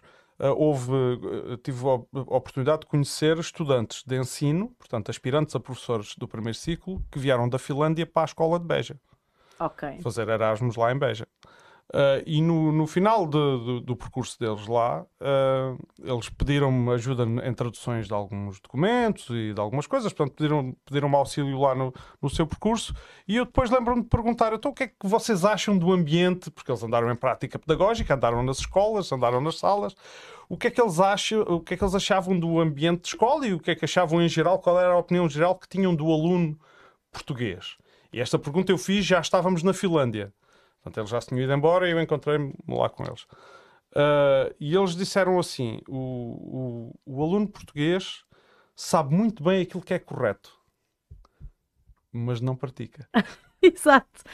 É como eu estava a dizer eu ao meu filho. piadão eles yeah. dizer, pronto, foi, ah, isto vale o que vale, é uma impressão de umas sim, pessoas que tiveram sim. uma experiência. Mas, eu, então, mas acho, acho, acho que muita gente se pode identificar com isto, não é? É como eu dizer. Em relação a tanta coisa, Também. Tipo, achas que o meu filho não sabe que não deve bater na irmã? Ou que é errado bater na irmã? É? E muitas vezes ele faz isso na mesma. E nós vamos, ah, já te disse 50 vezes, estás a bater na tua irmã, quem é que manda? Ah, isto assim não dá, assim. Não é? Há alguma razão, pelo... o comportamento é uma expressão, há alguma razão para aquilo. O comportamento é uma expressão. O comportamtamento uhum. é uma expressão, é uma uhum. comunicação. Ou eu não fiz a supervisão suficiente, ou eu não fiz uma leitura e não intervi a tempo, ou ele tem emoções não é, reprimidas de frustração, de raiva, de medo de algo que está a canalizar da pior forma, uhum. e aí tem que haver o papel do tutor educador não é? para uhum. mediar não é? a ligação dele com o meio, no caso com a irmã, e ensiná-lo uma correta expressão emocional que não agrida o outro, não é? Ele, alguma coisa está ali naquele comportamento, há ali um sinal, claro, os limites dele foram ultrapassados, alguma emoção difícil por gerir, alguma coisa. Uh, porque ele sabe, não vale a pena lhe dizer, então não uhum. sabes, não podes. Está carequinha de saber, claro. não pode. É? Claro. Mas pronto, os cérebros estão em desenvolvimento e não esqueçamos que o controle do impulso é uma coisa. Mas o que é que é isso? A não ser que a criança tenha um problema, não é? uma doença, algo, algo não é? Uhum. Todas as crianças têm capacidade de aprender. Ok? Uhum. Ele dá um exemplo muito engraçado, por acaso. Só que já disso. o Uh, ai pá, já, já, já, estou a ficar um bocado cansada. Agora já começo a ouvir as Sim. dificuldades de, enfim, de articulação. Uhum. Um, Quando quiseres parar. Portanto, as múltiplas aprendizagens é uma teoria do. do Exato, desse senhor que se chama. Uh... Ga, ah, está-me a faltar mesmo o nome dele. Ai, Gordon. Bom, Bom teoria das múltiplas. Thomas Gordon, será esse? Não, estou a dizer mal. A teoria das múltiplas aprendizagens. John. Dewey, não, não estamos Não no é John Dewey, não, não é Dewey. Porque o John Dewey. Ai, vai lá ver, está-me a irritar. As múltiplas aprendizagens, uh, múltiplas inteligências, desculpa. Ah, Já estou vi... mesmo a ficar cansada. Ok, pronto. Múltiplas inteligências. Da inteligência emocional. Isso é o. Isso é o pera. O Goldman. O Goldman. Não é o Goldman. O Goldman é... é da inteligência emocional. emocional. Pronto, a teoria das múltiplas inteligências é do o Nuno está quase a vir com a resposta. É deste que eu agora não me vem o nome hum. e que também já diz isto há muito tempo. Olha, esse nome também foi um nome muito sonante para, para todas estas Independentemente questões. do nome, continuamos. Exato.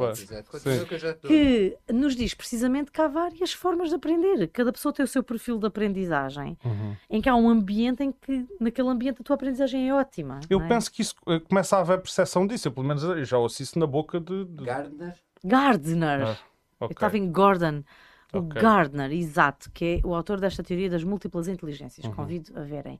Um, que nos diz isso, tens a sinestésica, a visual, a auditiva, a não sei o quê, a uhum. artística, a matemática, a lógica, uhum. pronto. Uhum. Que é cada pessoa tem uma apetência mais natural. Fernando já tinha respondido.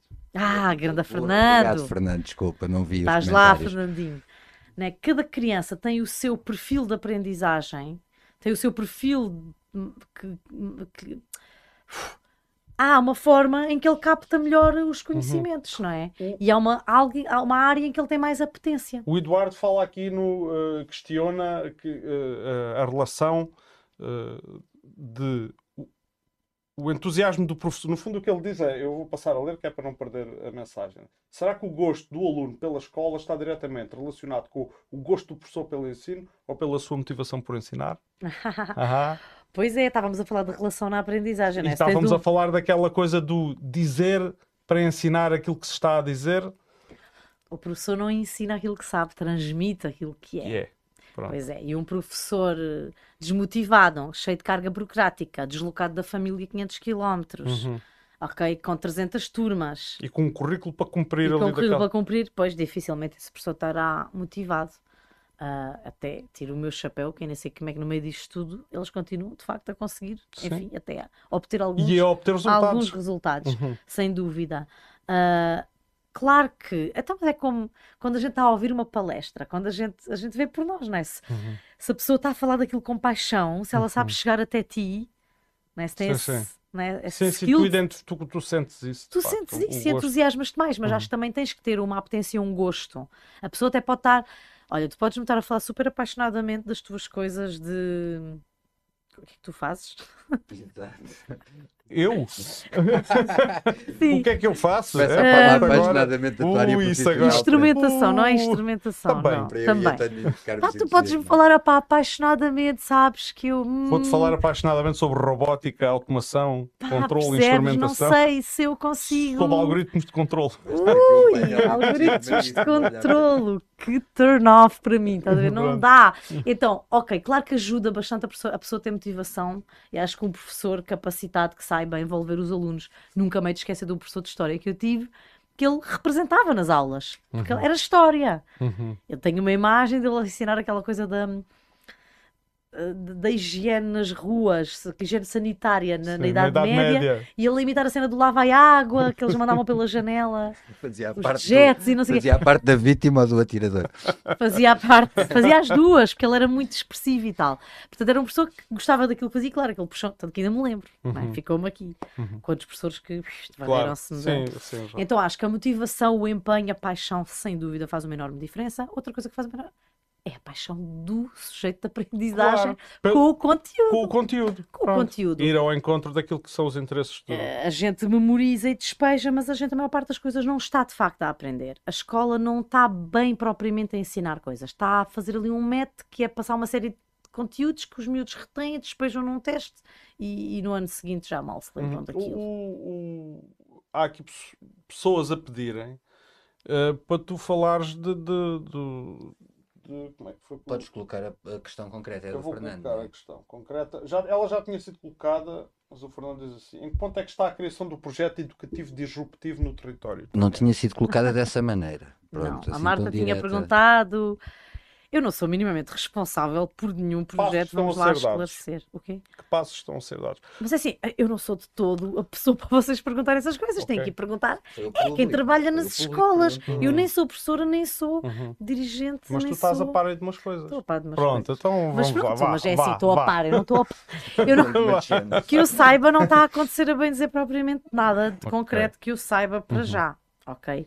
O que está a acontecer não é bem aqui, é mais a nível do território nacional. É assim o que está a acontecer. Há muitas iniciativas, há muitas escolas a querer, hum. não é? A fazer. Eu posso falar deste projeto que eu conheço melhor, que é o projeto das turmas piloto. Ok, pronto. Esse... É meia-noite e dez. É. é. Ok. o projeto das turmas não, não piloto. Não, está com... tudo bem, nunca na vida pensei que fosse tão tarde. Estamos com 3 horas bem. e 5 minutos de emissão. Vocês é que Bom, mandam longe... aqui no talk show. Está longe de bater recorde ainda. Eu agora é que vi as horas, não nem me apercebi. Tá, isto, sabes, eu está longe de bater recorde. Eu no início disse que gostava de falar, não é? Sim, e nós pedimos desculpa aos ouvintes pela, pela emissão se alongar. Uh, mas uh, não precisam de ver tudo agora, podem ir descansar e depois uh, podem rever mais tarde. Estavam preocupados com isso, já pensei, já não durmo hoje que o João não me deixa, mas afinal sim, o João sim. já deu autorização. Ah, sim, já, já. Ah. Podem ver aos pecados. Estejam etc. bem com a vossa consciência. mas Tânia, desculpa. Pá, de vez em quando tem que se fazer aqui. Sim, sim, claro. um, Epá, isto das turmas piloto é um projeto, portanto, professor Pacheco, tenho que falar dele então. Vamos falar dele. Porque o que eu sei tem mais a ver com. Quem é o professor Pacheco? Porque nós Pronto, já o. O professor José Epá, Pacheco. Foi a pessoa que a gente já mais mencionou dos, aqui. É dos maiores pedagogos portugueses da atualidade. Ele é, tem reconhecimento internacional, tem mais de 30 livros editados, uhum. curiosamente. Nenhum deles em Portugal. Agora já tem quatro livros editados em Portugal por uma editora. Ok. Ok, mas ele é, ele é mais reconhecido lá fora do que cá. Uhum. Ele, ele, mora no Brasil atualmente, não é? Sim, sim. Ele está cá em Portugal agora e esteve aqui, onde mira, há duas semanas. Ele, uh, portanto, o professor Pacheco, ele criou a Escola da Ponte, foi, uhum. foi fundador da Escola da Ponte. Um projeto, foi o primeiro projeto, foi a primeira escola progressista, ele diz, do mundo, que ele saiba, e olha uhum. que ele pronto, uhum. sabe do que fala. Uhum. Um, Os finlandeses se esqueçam, não sabem nada. Não, mas estamos a falar em 1970. Sim, sim, eu sei, eu sei. Eu, eu sei, mas eu acho piada quando ele diz isto. É, ele é, ele é, pronto. Ele, para quem não o conhece e o ouve falar uma vez ou duas, pensa, mas Deus, onde é que isto sim. apareceu? Ele é uma pessoa com muito conhecimento claro. com, e com muita prática. Uhum. E ele fala daquilo que já fez não, é? uhum. não fala de teorias, lá está. Uhum. Fala de muitas teorias. Ele próprio de... diz que só gosta de publicar os livros quando já está Exatamente. quando a teoria já está comprovada. Exatamente. Não é apenas uma o teoria. O que estamos a fazer agora nesta formação que eu estou a tirar é ele está sempre a dizer que vamos, vamos fazer um livro com base nestes projetos que estamos a fazer agora. Uhum. Mas pronto, ele foi, ele foi um, um, inovador. Ele, foi, ele é um homem de muita coragem. Eu admiro muito a coragem dele. E quem o ouve às vezes falar, pode dizer que ele diz aquelas coisas e tal, e que é um bocadinho agressivo e tal. Ele diz o que muito pouca gente tem coragem de dizer, com todas as letras. E as pessoas que dizem as verdades, sabes como é que é? Uhum. Sabes como é que é? Sabes como é que é, mas calma, que, é. calma com isso das verdades, porque entretanto depois isso é, é mal interpretado então. e há por aí agora uns tipos que acham por incomodarem os outros que estão a dizer as verdades. Ah, ah não, não, mas eu estou a falar de verdades absolutas. Não, verdade, verdades. Estou a falar de verdades da lei da ciência. Da lei da ciência, não são verdades. 13 13 uh, enquadramentos legais. 13 enquadramentos Temos... legais. Pai, e... gosto de fazer essa salvaguarda. Não, mas é, é não. é impressionante porque também deu-me logo aqui um alarme. Okay, Tenho okay. disse uma coisa banal, mas há tanta gente a dizer essa coisa banal okay, ah, e a apropriar-se de forma errada que. Sim. Não, ele fala não só com base em 13 e mais, tenho, é só as que eu trago aqui. Enquadramentos legais e quantos nomes? Tenho dezenas de nomes que são pessoas reconhecidas internacionalmente, são estudiosos da educação. Estamos não. a falar do Dewey, do Montessori, vamos do falar... Frenet, do Paulo Freire, do Piaget, Exato. do Steiner, Daniel Siegel, o Oliveira Lima, uhum. o Seymour, o Vigócio, o Rubem Alves, o Illich, o Cassels, o Siemens, o Edgar Morin, ai sei lá, a lista continua, ok, tenho aqui mais... Isto só assim de cor. É, há pessoas a estudar estas coisas, a à séria. A Escola da Ponte. Sim, a Escola da Ponte. Já então, produziu resultados. Então a Escola da Ponte existe há 40 e tal anos. Pronto, lá. e já produziu resultados. Produziu muitos e bons resultados, não é? Uh, é uma, uma prova. Sim, sim, sim, sim. Pronto, ele, ele foi muito disruptivo naquilo que fez, com muita coragem, enfrentou muitos inspectores, muita malta do Ministério, muitos pais que não entendiam, mas que depois passaram a entender, não é? Pronto, e ele depois esteve lá muitos anos à frente daquele projeto, ele fez parte do Conselho Nacional de Educação, ele, ele fez parte da, da criação desta lei de bases que estamos aqui a falar em 86. Ele estava no Conselho Nacional de Educação nessa altura. Uhum. Ele foi autarca, ele teve, ele tem um percurso, ele é autor, ele, enfim. Uhum.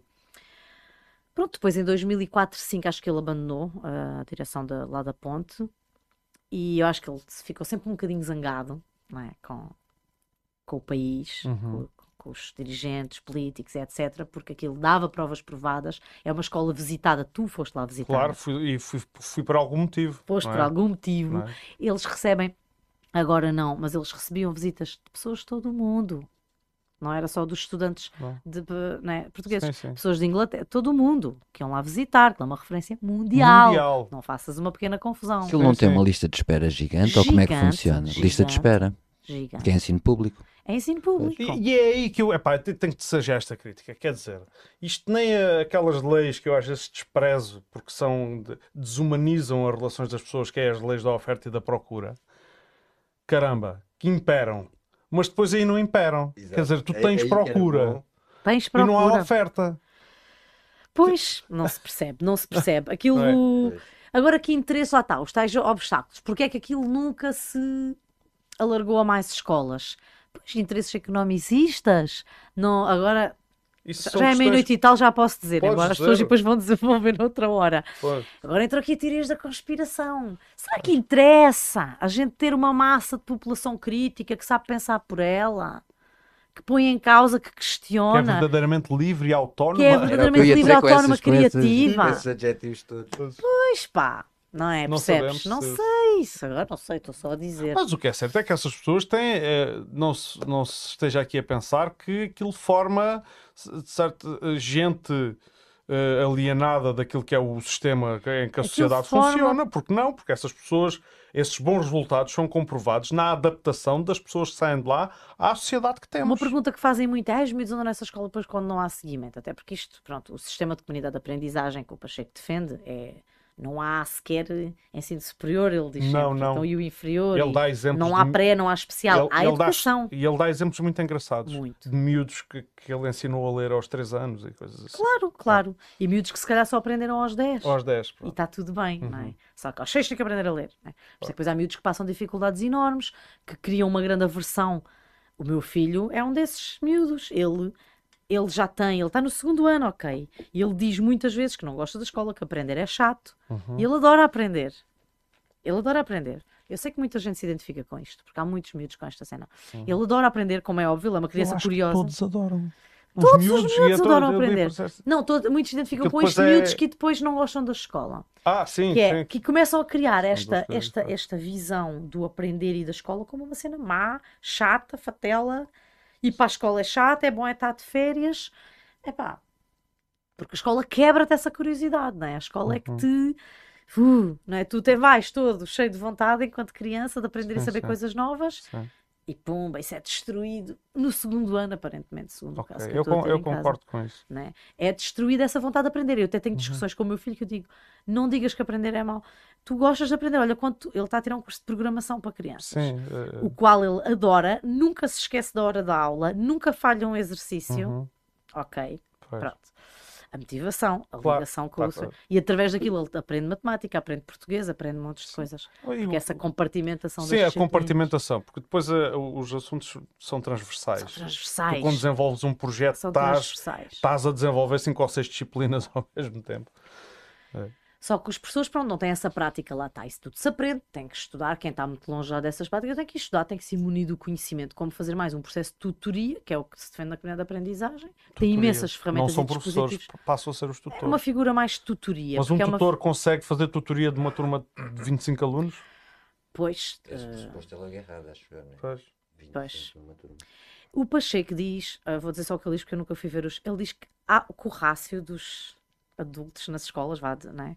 que hum, nós temos professores que cheguem, ele está sempre a dizer isso. Eu tinha um bocado a ideia, estou sempre a dizer, precisamos mais adultos, são muitas crianças. Ele uhum. diz: há pessoas que chegam estão é mal distribuídas.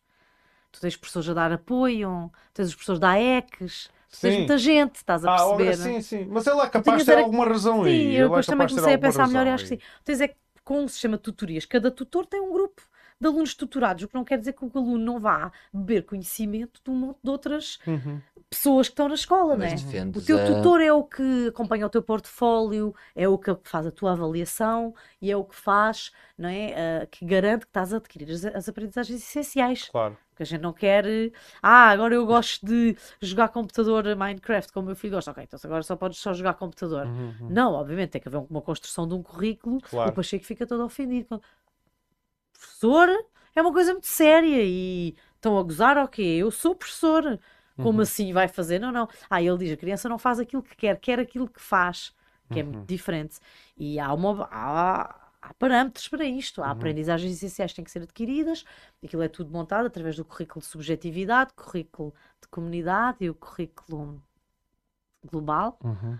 Uh, então, tu tanto tens a tua questão pessoal, desenvolver os projetos, como tens os projetos para melhorar e corrigir. E o é? tutor é? serve mesmo para te dar, para já para te facilitar a aquisição de de pontos de vista que tu não tens e não nasces com eles. Para te fazer perguntas, para essencialmente fazer para te fazer perguntas, Exato. para te ensinar a pesquisar, uhum. para te ensinar a raciocinar, claro. para te ensinar o que são fontes é, de uhum. conhecimento, porque o portfólio construído em comunidade de aprendizagem é uma, é uma construção de conhecimento, uhum. feita com o apoio e orientação do tutor. Do tutor, é.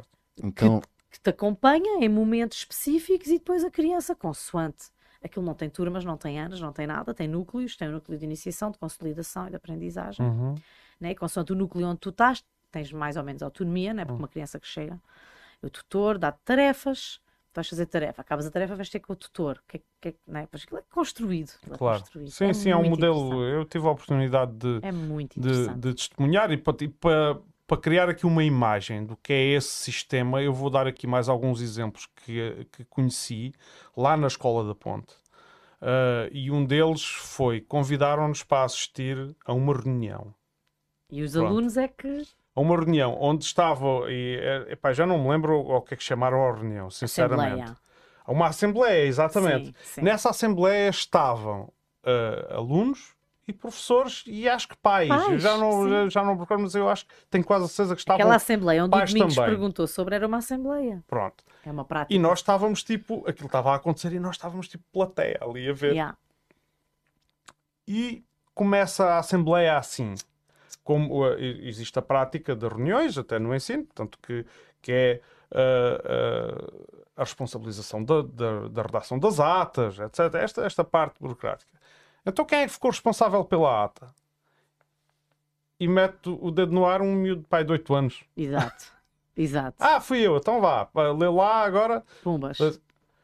E, e aquilo decorria de uma forma democrática que é, pá, que é inconcebível para nós. Pois. Pá, inconcebível. Pois. Porque aquilo que se, que se assistia ali era que os alunos, todas as pessoas sentadas àquela mesa, estavam em pé de igualdade. Exatamente. E depois havia gente a indignar-se com assuntos. Eles estavam a discutir ah. os, os, variados assuntos inerentes ali à, à, ao funcionamento da escola. E, e, havia, pronto, lá está, havia miúdos desde os 6, 7 anos e adolescentes e, e pais e professores, tudo ali. Uh, mas numa comunicação harmoniosa. Uma coisa... E eu lembro-me, in, inclusivamente, Isso dessa é... reunião ser interrompida por um grupo de alunos que entra indignadíssimo. Eu achei um piadão àquilo. Uh, pedem para interromper a reunião, não chegaram lá assim de qualquer maneira. Eles entram, aquilo não tem porta, eles entram, pedem para interromper a reunião. Uh, quem estava a presidir a reunião, que é designado uma pessoa para presidir a reunião, dá-lhes a palavra e eles vão lá fazer um reparo e dizer assim: que isto não pode ser, de, de nós somos do, do, clube que era responsável, formaram lá um núcleozinho que era responsável por uh, arrumar espaços dentro da escola e temos aqui, encontramos uma série de casacos e objetos fora do sítio e isto, devemos chamar a atenção que isto não pode acontecer. Tá, tá, tá, tá, é lindo. Isso é que é verdadeira. Os miúdos. Escola e cidadania, não é? Então tu tens estas coisas hoje em dia que tens aula de cidadania. Então tu naquela hora vais ensinar o miúdo as práticas de cidadania. Quem nos guiou a visita à instituição foram duas crianças, yeah. uma de 7 e uma de 9. Okay. Com conhecimento de tudo, amplo de tudo aquilo que se passava em cada espaço Pronto. daquela escola. Então tu, como visitante, tiveste a prova provada que os miúdos de facto constroem conhecimento, habilidades Sim. sociais, respeito pelo outro, não é? Ou seja, como é que estávamos a dizer há bocado a lei de base? Sim, sim. É? Agora, sem querer, tinhas feito um grande tempo de antena à escola da Ponte, tá? porque é verdade, viste, viste concretamente. Sim, é verdade, e vi, e vi mais porque visitei uma escola homóloga na Finlândia, uhum. cuja infraestrutura física era muito mais rica. Eu não sei como é que está a escola da Ponta Cora, naquela altura tinham umas estruturas muito precárias. lá esta semana e está muito desiludido. Pronto. Desde que ele abalou Pronto, aquilo. Mas isso são os standards do Pacheco. mas é? enquanto ele lá teve, aqui isso era assim. Pronto. Estás a perceber? Uh, é, mas, entretanto, vi uh, esse, uh, essa escola na Finlândia pá, e aquilo que posso constatar, para além da infraestrutura ser mais rica, e até porque eu estou no meio da neve, aquilo tem mesmo que ser mais rico, senão pois. moro lá tudo frio. Mas, mas não, a nossa não ficava nada à frente da nossa. É nada, é nada, é nada. Daquela, da Daquela, ponte. da ponte. Sim, Pronto, sim, Sendo sim, que era sim, uma sim. escola também piloto lá. Fala-se muito de cidadania e isso eu penso muito nesse exemplo, que é essa coisa de ir ensinar a cidadania durante uma hora. É como ensinar a educação emocional durante uma hora a escola tem que ser em cidadania. Essas práticas Sim, não são de cidadania. Não é. é. os miúdos aprendem, lá está o que estavas a dizer da regra. Os miúdos não aprendem com um blá blá blá qualquer aprendem de um PowerPoint. Pá, aprendem com os exemplos, aprendem com a prática, aprendem fazendo. Uh, e vivendo. Uhum. E especialmente aprendem num ambiente em que os adultos também vivam aquilo que estão a tentar uhum, ensinar. Uhum. Uhum. Porque essa coisa do faz o que eu digo, não faças o que eu faço, nunca funcionou com ninguém. Claro. Né? Uh, e é isso que a gente tem que pensar. É se estamos a que adultos é que estamos a formar, se estamos a formar seres pensantes e verdadeiramente autónomos e éticos, e éticos ou se estamos a formar o que é que estamos a formar. E há pessoal que sim, dá-se muito bem e safa-se e tem grandes carreiras e está um espetáculo. E há montes de miúdos que estão com problemas, a chumbar, supostamente não aprendem. É complicado. Sim. E... Ah, temos o, a cena cá no Conselho, né? eu ia dizer sim, e depois sim. não disse que eu, embora não tenha muito conhecimento, o que eu posso dizer é isso. Portanto, temos o professor Pacheco, criador da Escola da Ponte. Foi para o Brasil e desde então tem estado a acompanhar, ele é consultor e apoia montes de projetos, pronto, nesta lógica que é a comunidade de aprendizagem.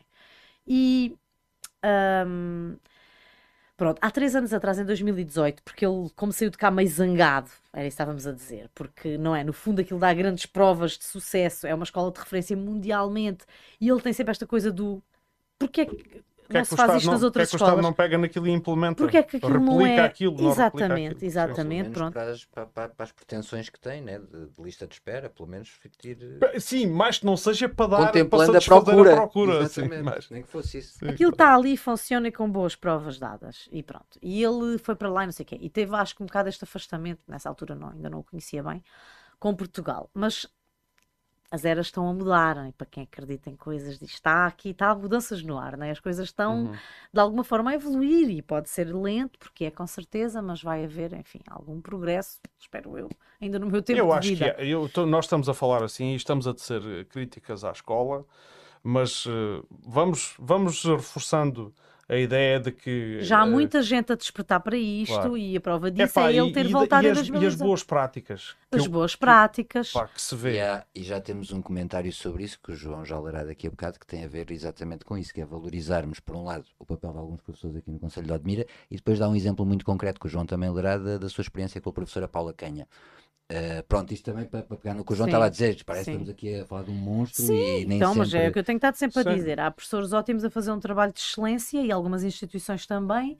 Uh, o que temos que pensar é que todas as crianças têm acesso, direito a ter acesso sim, a, essa, a, essa, coisa de excelência, não é? Claro. E nem todas têm, e há muitas crianças lá está que chumbam, que não aprendem, que estão desmotivadas, que abandonam, há abandono escolar, há, olha, onde é que estava? Eu trouxe aqui uma coisa para vos dizer. Então, estima-se que no ano letivo 2015-2016 foram registadas mais de 200 mil participações disciplinares, portanto, temos problemas de comportamento muito sérios. Em 2013, uhum. quase 38% dos docentes reportaram turmas com mais de 10% de alunos com problemas de comportamento. Uhum. Em 2015, registrou-se um, registrou um consumo por crianças de mais de 5 milhões de doses de medicação associada a déficit de hiperatividade e atenção. Isso, é, isso, isso é, isso é muito assustador. Nos Sim. últimos anos, estudos revelaram cerca de um em cada três professores com sintomas de burnout. Uhum.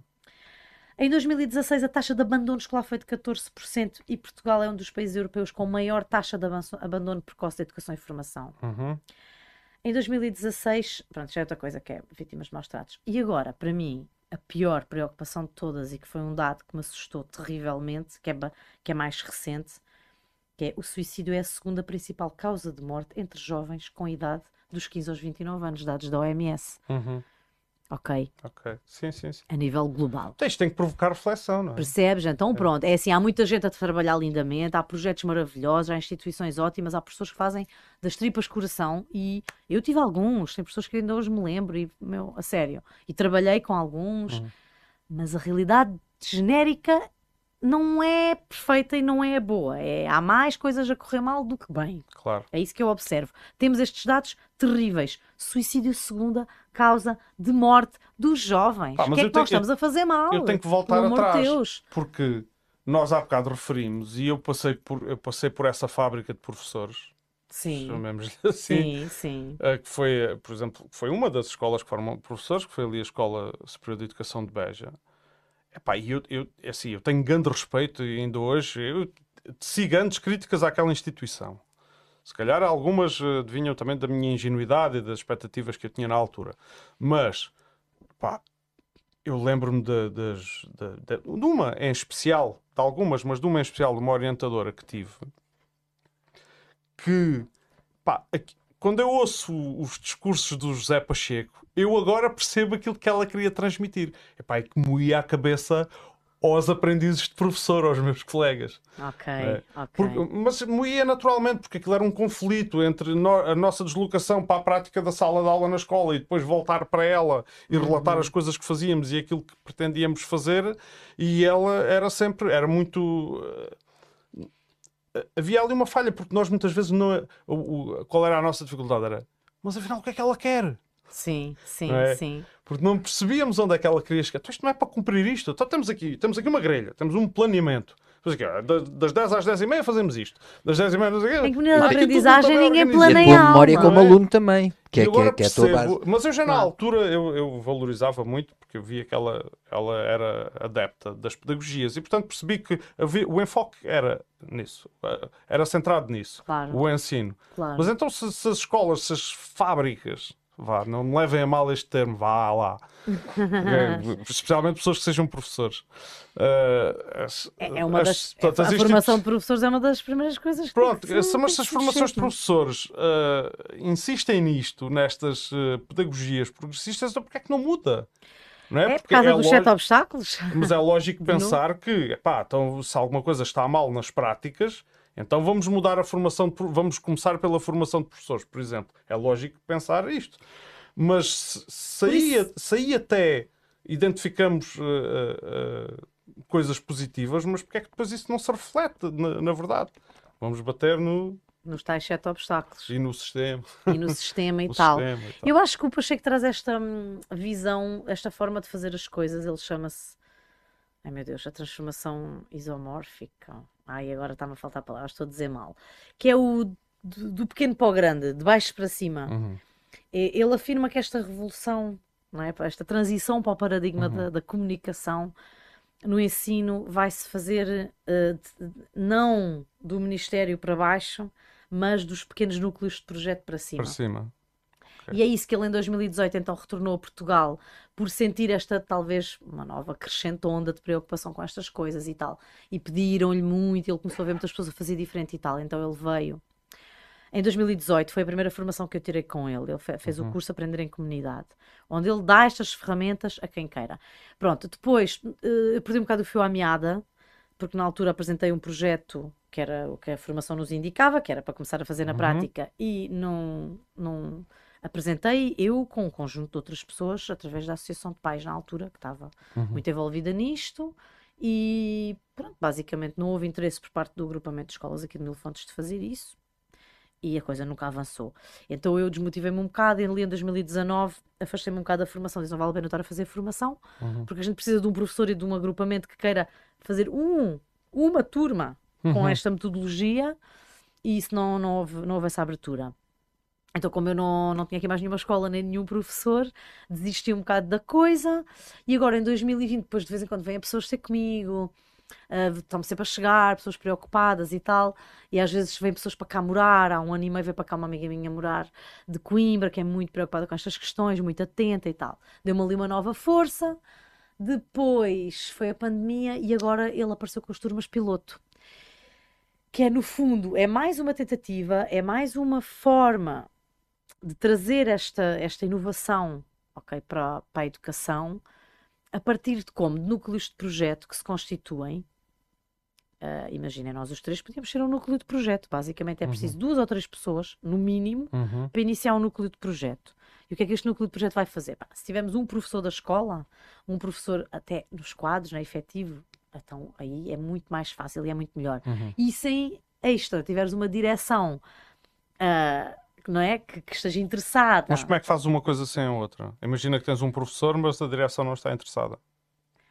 É assim, à maneira do Pacheco? Sim, à maneira do Pacheco. Claro. Fazes e fazes mesmo, porque te baseias na lei e na ciência. E temos sete advogados a trabalhar com esta. Pronto, eu acho que essa era a pergunta quando te perguntavam se há novidades e isso. É assim, que... as novidades é, há um grupo jurídico a dar suporte a isto, porque o que as escolas estão a fazer é que está fora da lei. O que este projeto propõe é para fazer cumprir a lei.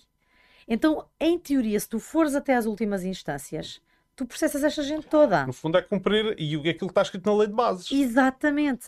Esta é a visão dele. É uma visão muito fora, não é? Sim. Quem é que anda aí a meter processos ao Estado e aos diretores? Mas na visão dele é assim. Então, Ou fazemos com ética e venha quem vier me dizer que eu faço o contrário. Uhum. Na perspectiva dele é. Há dois ou três pais, ele diz muitas vezes parte dos pais. Há dois ou três pais. Idealmente, ele diz: procura um professor que ainda esteja vivo. Eu, eu, eu, eu sei o que é que ele quer dizer Pronto. com isso, porque entretanto um já vê.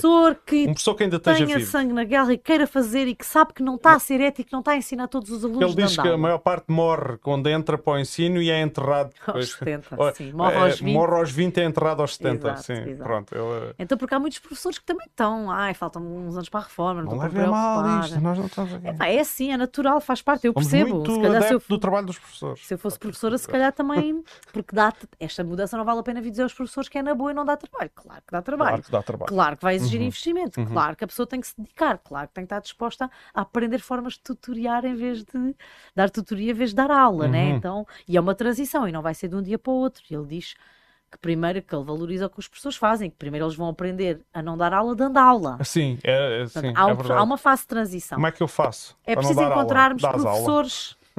Exato.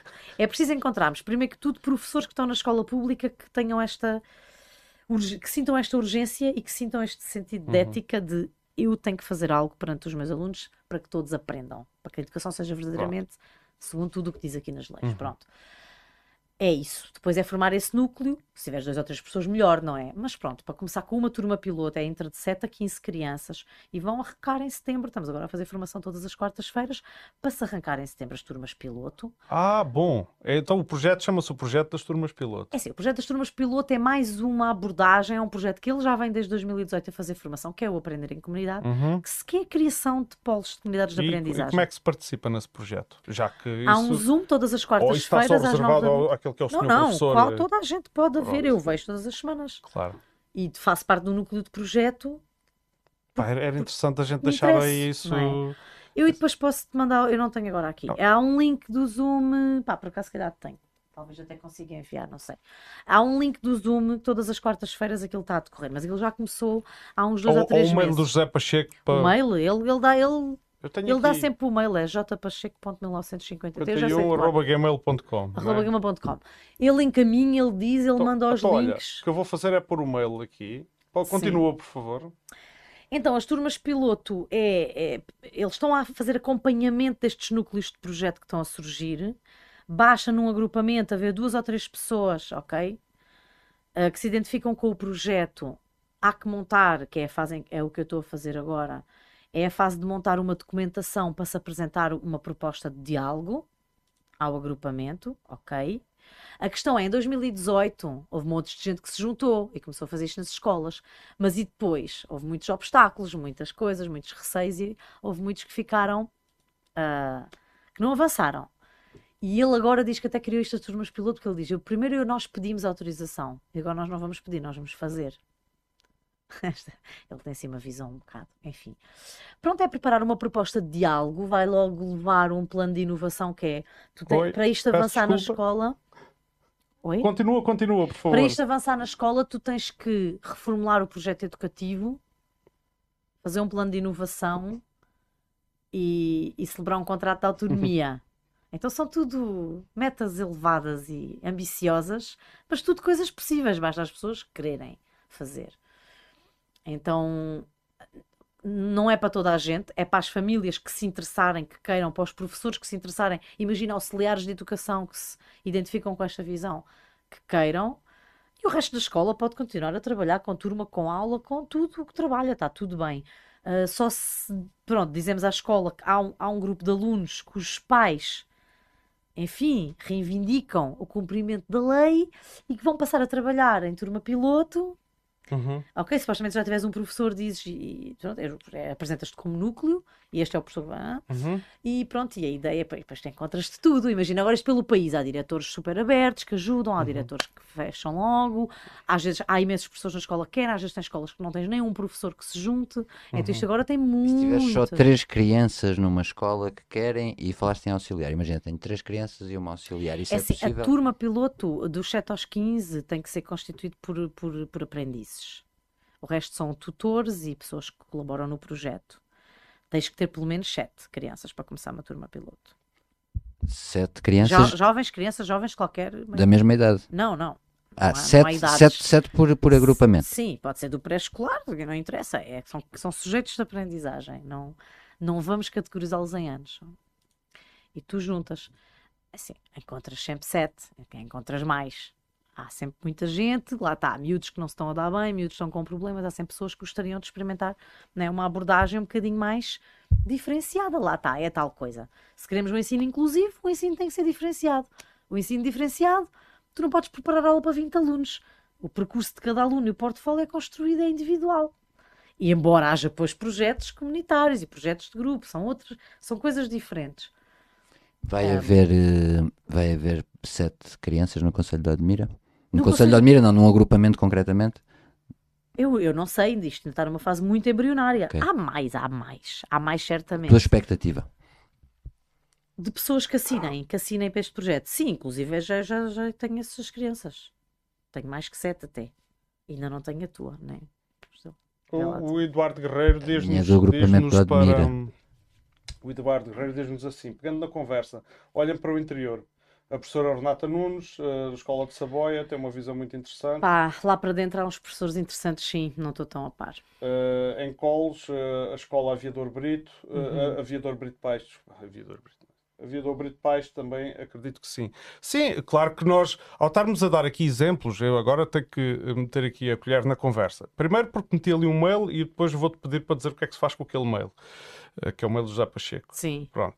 Eh, e ao darmos aqui uh, referências, é para longe de nós conhecermos aqui agora todas, todas as realidades, não é? Pois, e, claro. e mesmo as críticas que não sejam tão positivas que, que, que, façamos aqui, não são mais do que, que é uma constatação da realidade.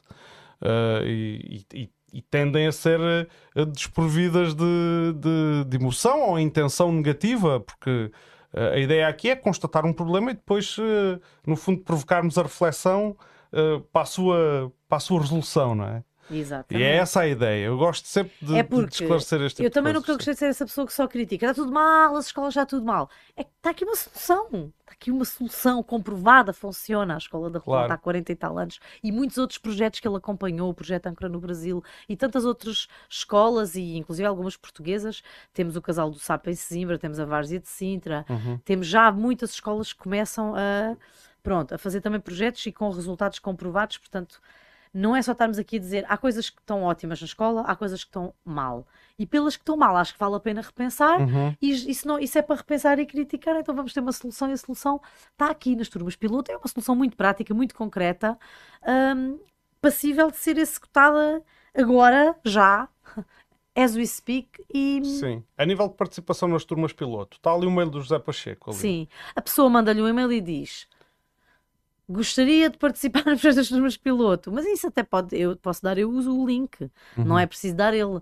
Imagina que não são pessoas daqui, uhum. talvez ele é bom casamenteiro, então ele sabe sempre onde é que, tipo, ah, estou em espinho, estou em. Uhum. E então as pessoas, ele pode dizer, olha, então vais falar com o tipo X e com o tal que já estão.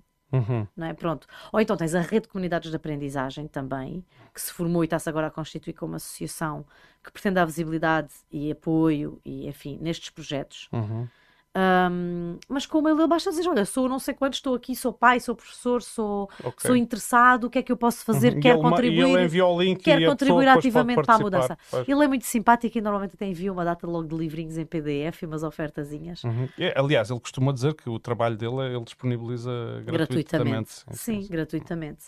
Um, e aqui é assim, eu sei que está-se tá, a formar um núcleo em Odmira, Uh, tive, acompanhei ali o início, mas depois não, não tenho estado a acompanhar mais essa, esse núcleo, não sei em que ponto está neste preciso momento. Depois aqui em Mil Fontes começou a surgir também algumas pessoas interessadas e a puxarem umas pelas outras, e neste momento estamos em fase de começar a dialogar umas com as outras, as pessoas que têm estado a surgir, uhum. e de perceber quais são as viabilidades.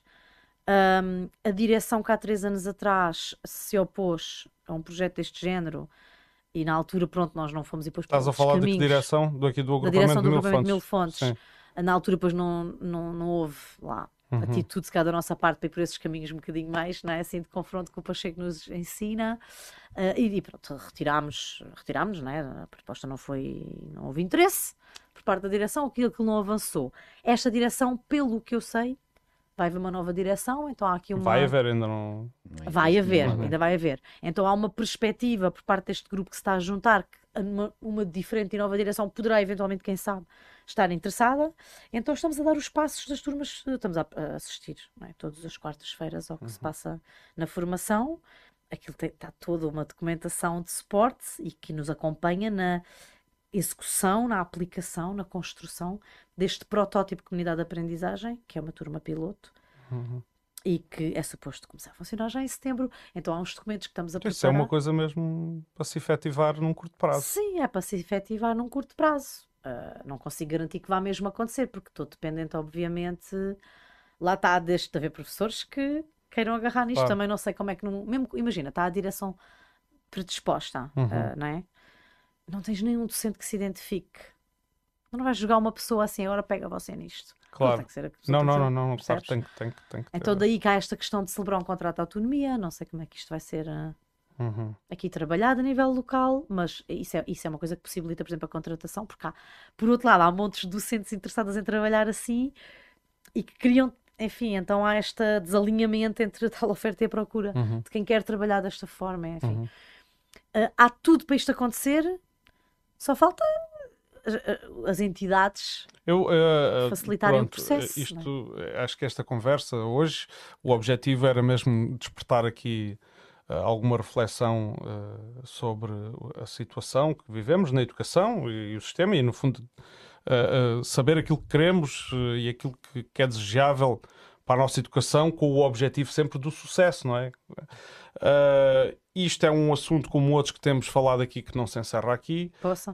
Tenho esperança de num, num, futuro, numa futuro, num futuro podcast sobre educação, trazer aqui alguém, uh, depois lá mais para a frente, lá está, se, que se envolva nesse projeto para Exato. nos poder depois dar testemunho e pronto, e, e, no geral também alguém que esteja mais dentro, porque nós hoje eu senti e temos que ter essa humildade de que estamos, no fundo somos um bocado outsiders do, do, do, sistema da educação, não é? E falámos muito sobre o sistema de educação. Uh, uh, se calhar, pronto, eu não.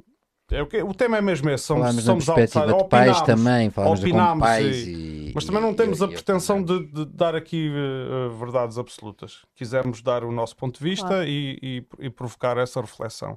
E isto para dizer que no futuro uh, quero, quero trazer aqui mais gente ligada à área da educação e que esteja mais dentro e que fale com, que fale com com propriedade daquilo que, que, são situações que se vivem e que, que nos escapam a nós que estamos de fora uh, no sistema e que tenha também uma visão de, de progresso e de mudança, porque é, acho que a ideia é, a ideia é mesmo essa, é nós pormos aqui estas ideias em conflito, conflito saudável, não é? Não é? Porque nem tudo aquilo que existe atualmente, já, já falámos disto muitas vezes, volto a repetir, nem tudo aquilo que existe atualmente é para jogar fora, não, não é? Claro Temos que, que aproveitar as boas práticas e as, e as, e as boas intenções. Sem dúvida. Pronto. Uh, Tânia, não sei se queres uh, dizer mais alguma coisa. Olha, já estou ficar... agora sim já estou a ficar um bocado cansada. Se vamos mesmo. fazer aqui um, um, um, apanhado para terminar. Então vá. Sim, então. Antes do apanhado, a Tânia acho que não falou em momento nenhum. Falámos da parentalidade consciente e tal, mas não falaste da tua de par em par da tua página do. É ah, lado a lado. Tocar lado a lado. É, pá, pá, desculpa, Tânia, mas não. não falei, não falaste? disse o nome. Não disse o nome. Acho que não, pronto, não divulgaste. Portanto... Sim, mas divulga. Divulguei que tenho um projeto, não é? Sou formadora, sou educadora uhum. parental e, e, criei um projeto, assim, um nome para englobar esta, essa minha atividade, que uhum. se chama Educar Lado a Lado. Uhum. Pronto, que, tem, que tem esta perspectiva mais da equidade e da. Que eu maliciosamente leio, mas sem querer. Mas depois é, aquilo acaba por ser e tocar ao lado, assim, quando lê de relance. Pode ser também, tocar ao lado, ao lado dos professores, ao lado das crianças. Para ao lado para, acho que já foi o cansaço, para em para. E tocar lado a lado. Pá, tenho uma página no Instagram, também tenho no Facebook, tenho o meu site, educarladalado.pt uhum. e lá no site podem consultar tudo o que eu faço, né, em termos de formação uhum. para entidades educativas. Uhum. Um, escreves também, não escreves? tenho um blog, tenho um blog, tenho um blog. Publicita-te melhor. Então é, é, o site, é o que eu estou a dizer. Eu não tenho jeito para estas coisas. Vão lá tem. ver. Mas tens que eu vejo no Instagram, por isso. Vão lá ver e se gostarem, olha, digam qualquer coisa. Estou disponível para esclarecer o que for preciso, mesmo em relação. Eu sei que isto das turmas piloto e das comunidades de aprendizagem causa muita confusão, porque é uma coisa muito diferente. Então agora não há anos, agora não há turmas, e como é que vão fazer? Ah, isso é impossível. Fico disponível, quem quiser me contactar. Mas tu eu... arriscas-te a ficar no desemprego se isso vai para a frente e toma corpo. eu? Claro. Não, há emprego para toda se de, Se de repente isto for uma comunidade tipo Escola da Ponte, então, e o meu Pá, papel faz muito sentido nessa O número comunidade. de desafios da parentalidade diminui. Vamos a outros, vamos a outros. temos de ter a mentalidade, contigo, temos ter a mentalidade da abundância e não da escassez. Pero... Isto, é, isto é um bocado, é, se erradicarmos Epá, as doenças, os médicos ficam no desemprego. Era é? bom, era bom que eu, que eu perdesse o emprego, que toda a gente tivesse munido das, munido das mais excelentes competências parentais, pessoais, sociais. A Tânia arranjava outra coisa que quando mulher, sim, sim, não, não Eu gosto de fazer muita coisa diferente diferente, claro, por isso claro. arranjava-se sempre, sempre coisas, sempre coisas. Claro. Pronto, então assim, a jeito de resumo, aquilo que eu gosto de fazer, Nuno. Faça favor. Apesar de teres o ordenado reduzido e, e semi-melhorado. Ah, mas, quero, mas quero chamar a atenção, já na, na quando divulgámos este programa, houve uma falha técnica grave. E há bocado foi lamentável. Aquele técnico tu não despediste ainda. Não, ainda não. e o gajo está ali, aquilo foi inacreditável. Tá. Ficou o ecrã todo Deixa... com o mail do. do com o mail e não Zé só. E, ele... e, há uma câmara que está congelada quase desde uma o início câmara da congelada emissão. E a responsabilidade é do mesmo técnico. Pronto, queria chamar a atenção para isso antes de fazeres o teu resumo, conclusão. Boa noite a todos. Obrigado, Tânia. Obrigada também, obrigada, muito obrigada por estas horas de conversa que voam. Para mim é sempre, um, é sempre um prazer falar destas uh, eu coisas. Espero que, espero que tenha sido interessante para quem nos ouviu, para quem nos vai ouvir.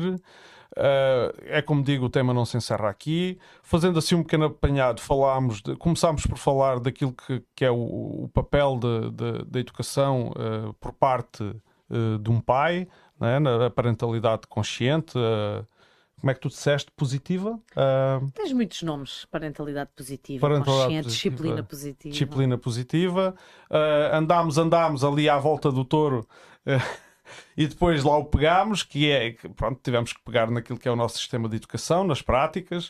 Uh, dissemos muitas críticas, é verdade, mas também refiro como a emissão é longa, isto tem que ser repetido muitas vezes, porque pois. quem pega só numa parte é. pode interpretar mal. Claro. Entendes? É, é por isso que que tem que recorrer à repetição. das rações do Prado. Uh, uh, claro que é, é, uma visão, é uma visão crítica que, que, temos. Eu podia não ter, a minha visão podia ser diferente da da Tânia, mas não é. Uh, calha, calha a estarmos em concordância.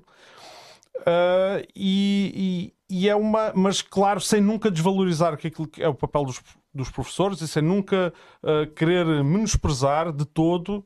É, é aliás, quem, eu acho que quem desvaloriza e quem menospreza o papel dos professores é o próprio Ministério. É quem, melhor, é quem melhor faz isso. é o próprio sistema. É um desrespeito brutal. É o próprio sistema, assim. E, e, e então, para não falar depois de uma cultura que começa a emergir na sociedade, que é anti-intelectual e anti, anti uma data de coisas, e que acham que têm as soluções para os problemas, uh, estão todas no, no tal século XVIII e XIX com o autoritarismo e com agora. Vocês sabem de, que, de quem eu estou a falar. Exato. uh, E pronto, o que nós precisamos é de. Nós temos uma máquina que tem evoluído, é, é a máquina da educação. Eh, estou a falar da parte institucional, obviamente, que tem evoluído e que, e que só precisa de continuar a evoluir. E não tem que, não tem que se jogar fora, tem que se, tem que se modernizar de uma vez por toda. Não é à toa que, é, que se chamava há 100 anos o movimento da escola moderna. Exato. E ainda nem e, portanto, a esse chegamos. E ainda nem a esse chegamos temos de facto de nos modernizar. Tânia, da, da minha parte, eu falo só da minha parte, não falo a parte do Nuno, falo da minha parte, falo da minha parte muito obrigado por teres eh, participado e ter aguentado a maratona. Já tinha agradecido primeiro. Estou a bater o recorde não, não? Não, estás a bater o recorde, pronto, é uma notícia Mas que é tenho, por pouco, tenho, pá. tenho para ti. É por pouco, nunca pensei. É, é, foste com certeza uma, uma concorrente forte, mas, mas, não, mas não conseguiste ainda. Olha, e sabes que é que eu sinto que, que ainda me faltava dizer tanta coisa? E Grande acredito, cena, né? Então, e, então, olha, fica aqui, fica em direto, que é para, fica em ata, né? para, para ficar registado. Podes tu tomar a iniciativa de combinarmos outro programa. Não tá esperes bem. que. Não, não é precisas mais... necessariamente esperar que, que, que se, outro convite, mas podes dizer assim: olha lá, queres fazer uma sessão tenho, gostava de explorar este, este assunto. Nós estamos abertos a isso, a esse tipo de, okay. de propostas. O assunto é este, no fundo. No fundo, se calhar acabava por me repetir em muita coisa. Nestas coisas, o que há, parece que há sempre aquela coisa mesmo importante, aquele exemplo mesmo importante, ou aquela dada, então não disseste, não deste, ficou meio perdida. Isso, coisa agora, para... isso é agora quando chegares a casa que vais começar. Claro, aí, como é que eu não disse aquele exemplo, aquele nome? Aí, como é que eu não dei? Ah, exato, acho que Sim, mas, um mas é como digo, uh, tá, temos a abertura para. Tá isto, bem, isto, tá não é, isto não é fechado, não é compartimentado e, e, no, e nós não temos. Epá, nós. Uh, vou outra vez citar aqui uma frase que não é minha, é um slogan que eu epá, é daqueles com que eu mais me identifico aqui no, no âmbito do, do programa, que é nós gostamos de falar da sociedade com quem quer falar sobre ela. Ah, eu quero. Pronto, este slogan é o slogan, tem que, pá, tem que, não posso roubar isto, quer dizer, não é? Sim. Uh, isto é, o é, slogan, é, o slogan do Fumaça. O Fumaça é um, é um grupo é, que se dedica a jornalismo de investigação, que eu acho de muita qualidade. Olha, estou a promovê-los gratuitamente, Pronto. mas é mesmo assim. Mas eu também às vezes vou beber muito ao trabalho deles. Eles fazem muita investigação que a minha equipa, por preguiça, não faz. Então também posso deixar dois slogans. Força, força, força. Um é que gostava de dizer uma frase do Paulo Freire que, que é: o amor é um ato. Ai, o amor, Deus, já está meio mal. A educação é um ato de amor e de coragem. Uhum. Ok? Que é uma uhum. frase do Paulo Freire, uhum. também não estou a roubar nada a ninguém. E a outra que é um provérbio africano que diz que é preciso uma aldeia inteira para educar uma criança. Uhum. E pronto, eu não digo mais nada. Deixo e, só a e, com isto, e com isto passamos ao nosso, ao nosso genérico e nos despedimos. Uh, e, epá, e admiro. Houve aqui pessoas que tiveram do início ao fim escuta, admiro. Grandes heróis. Admiro. Pronto, e muitos que passaram por aqui. Opa. Uh, obrigado. Com isto nos, nos despedimos. Nuno, não sei se queres dizer mais alguma coisa. Quero dizer. Não queres? Não queres? Passo. Obrigado à Tânia que já tinha dito e.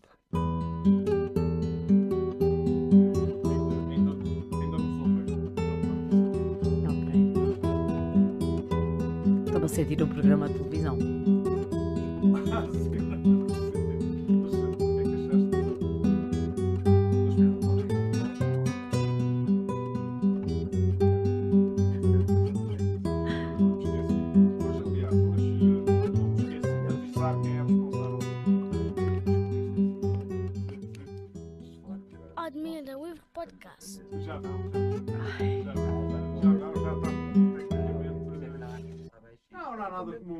chibatadas não resolva, não é?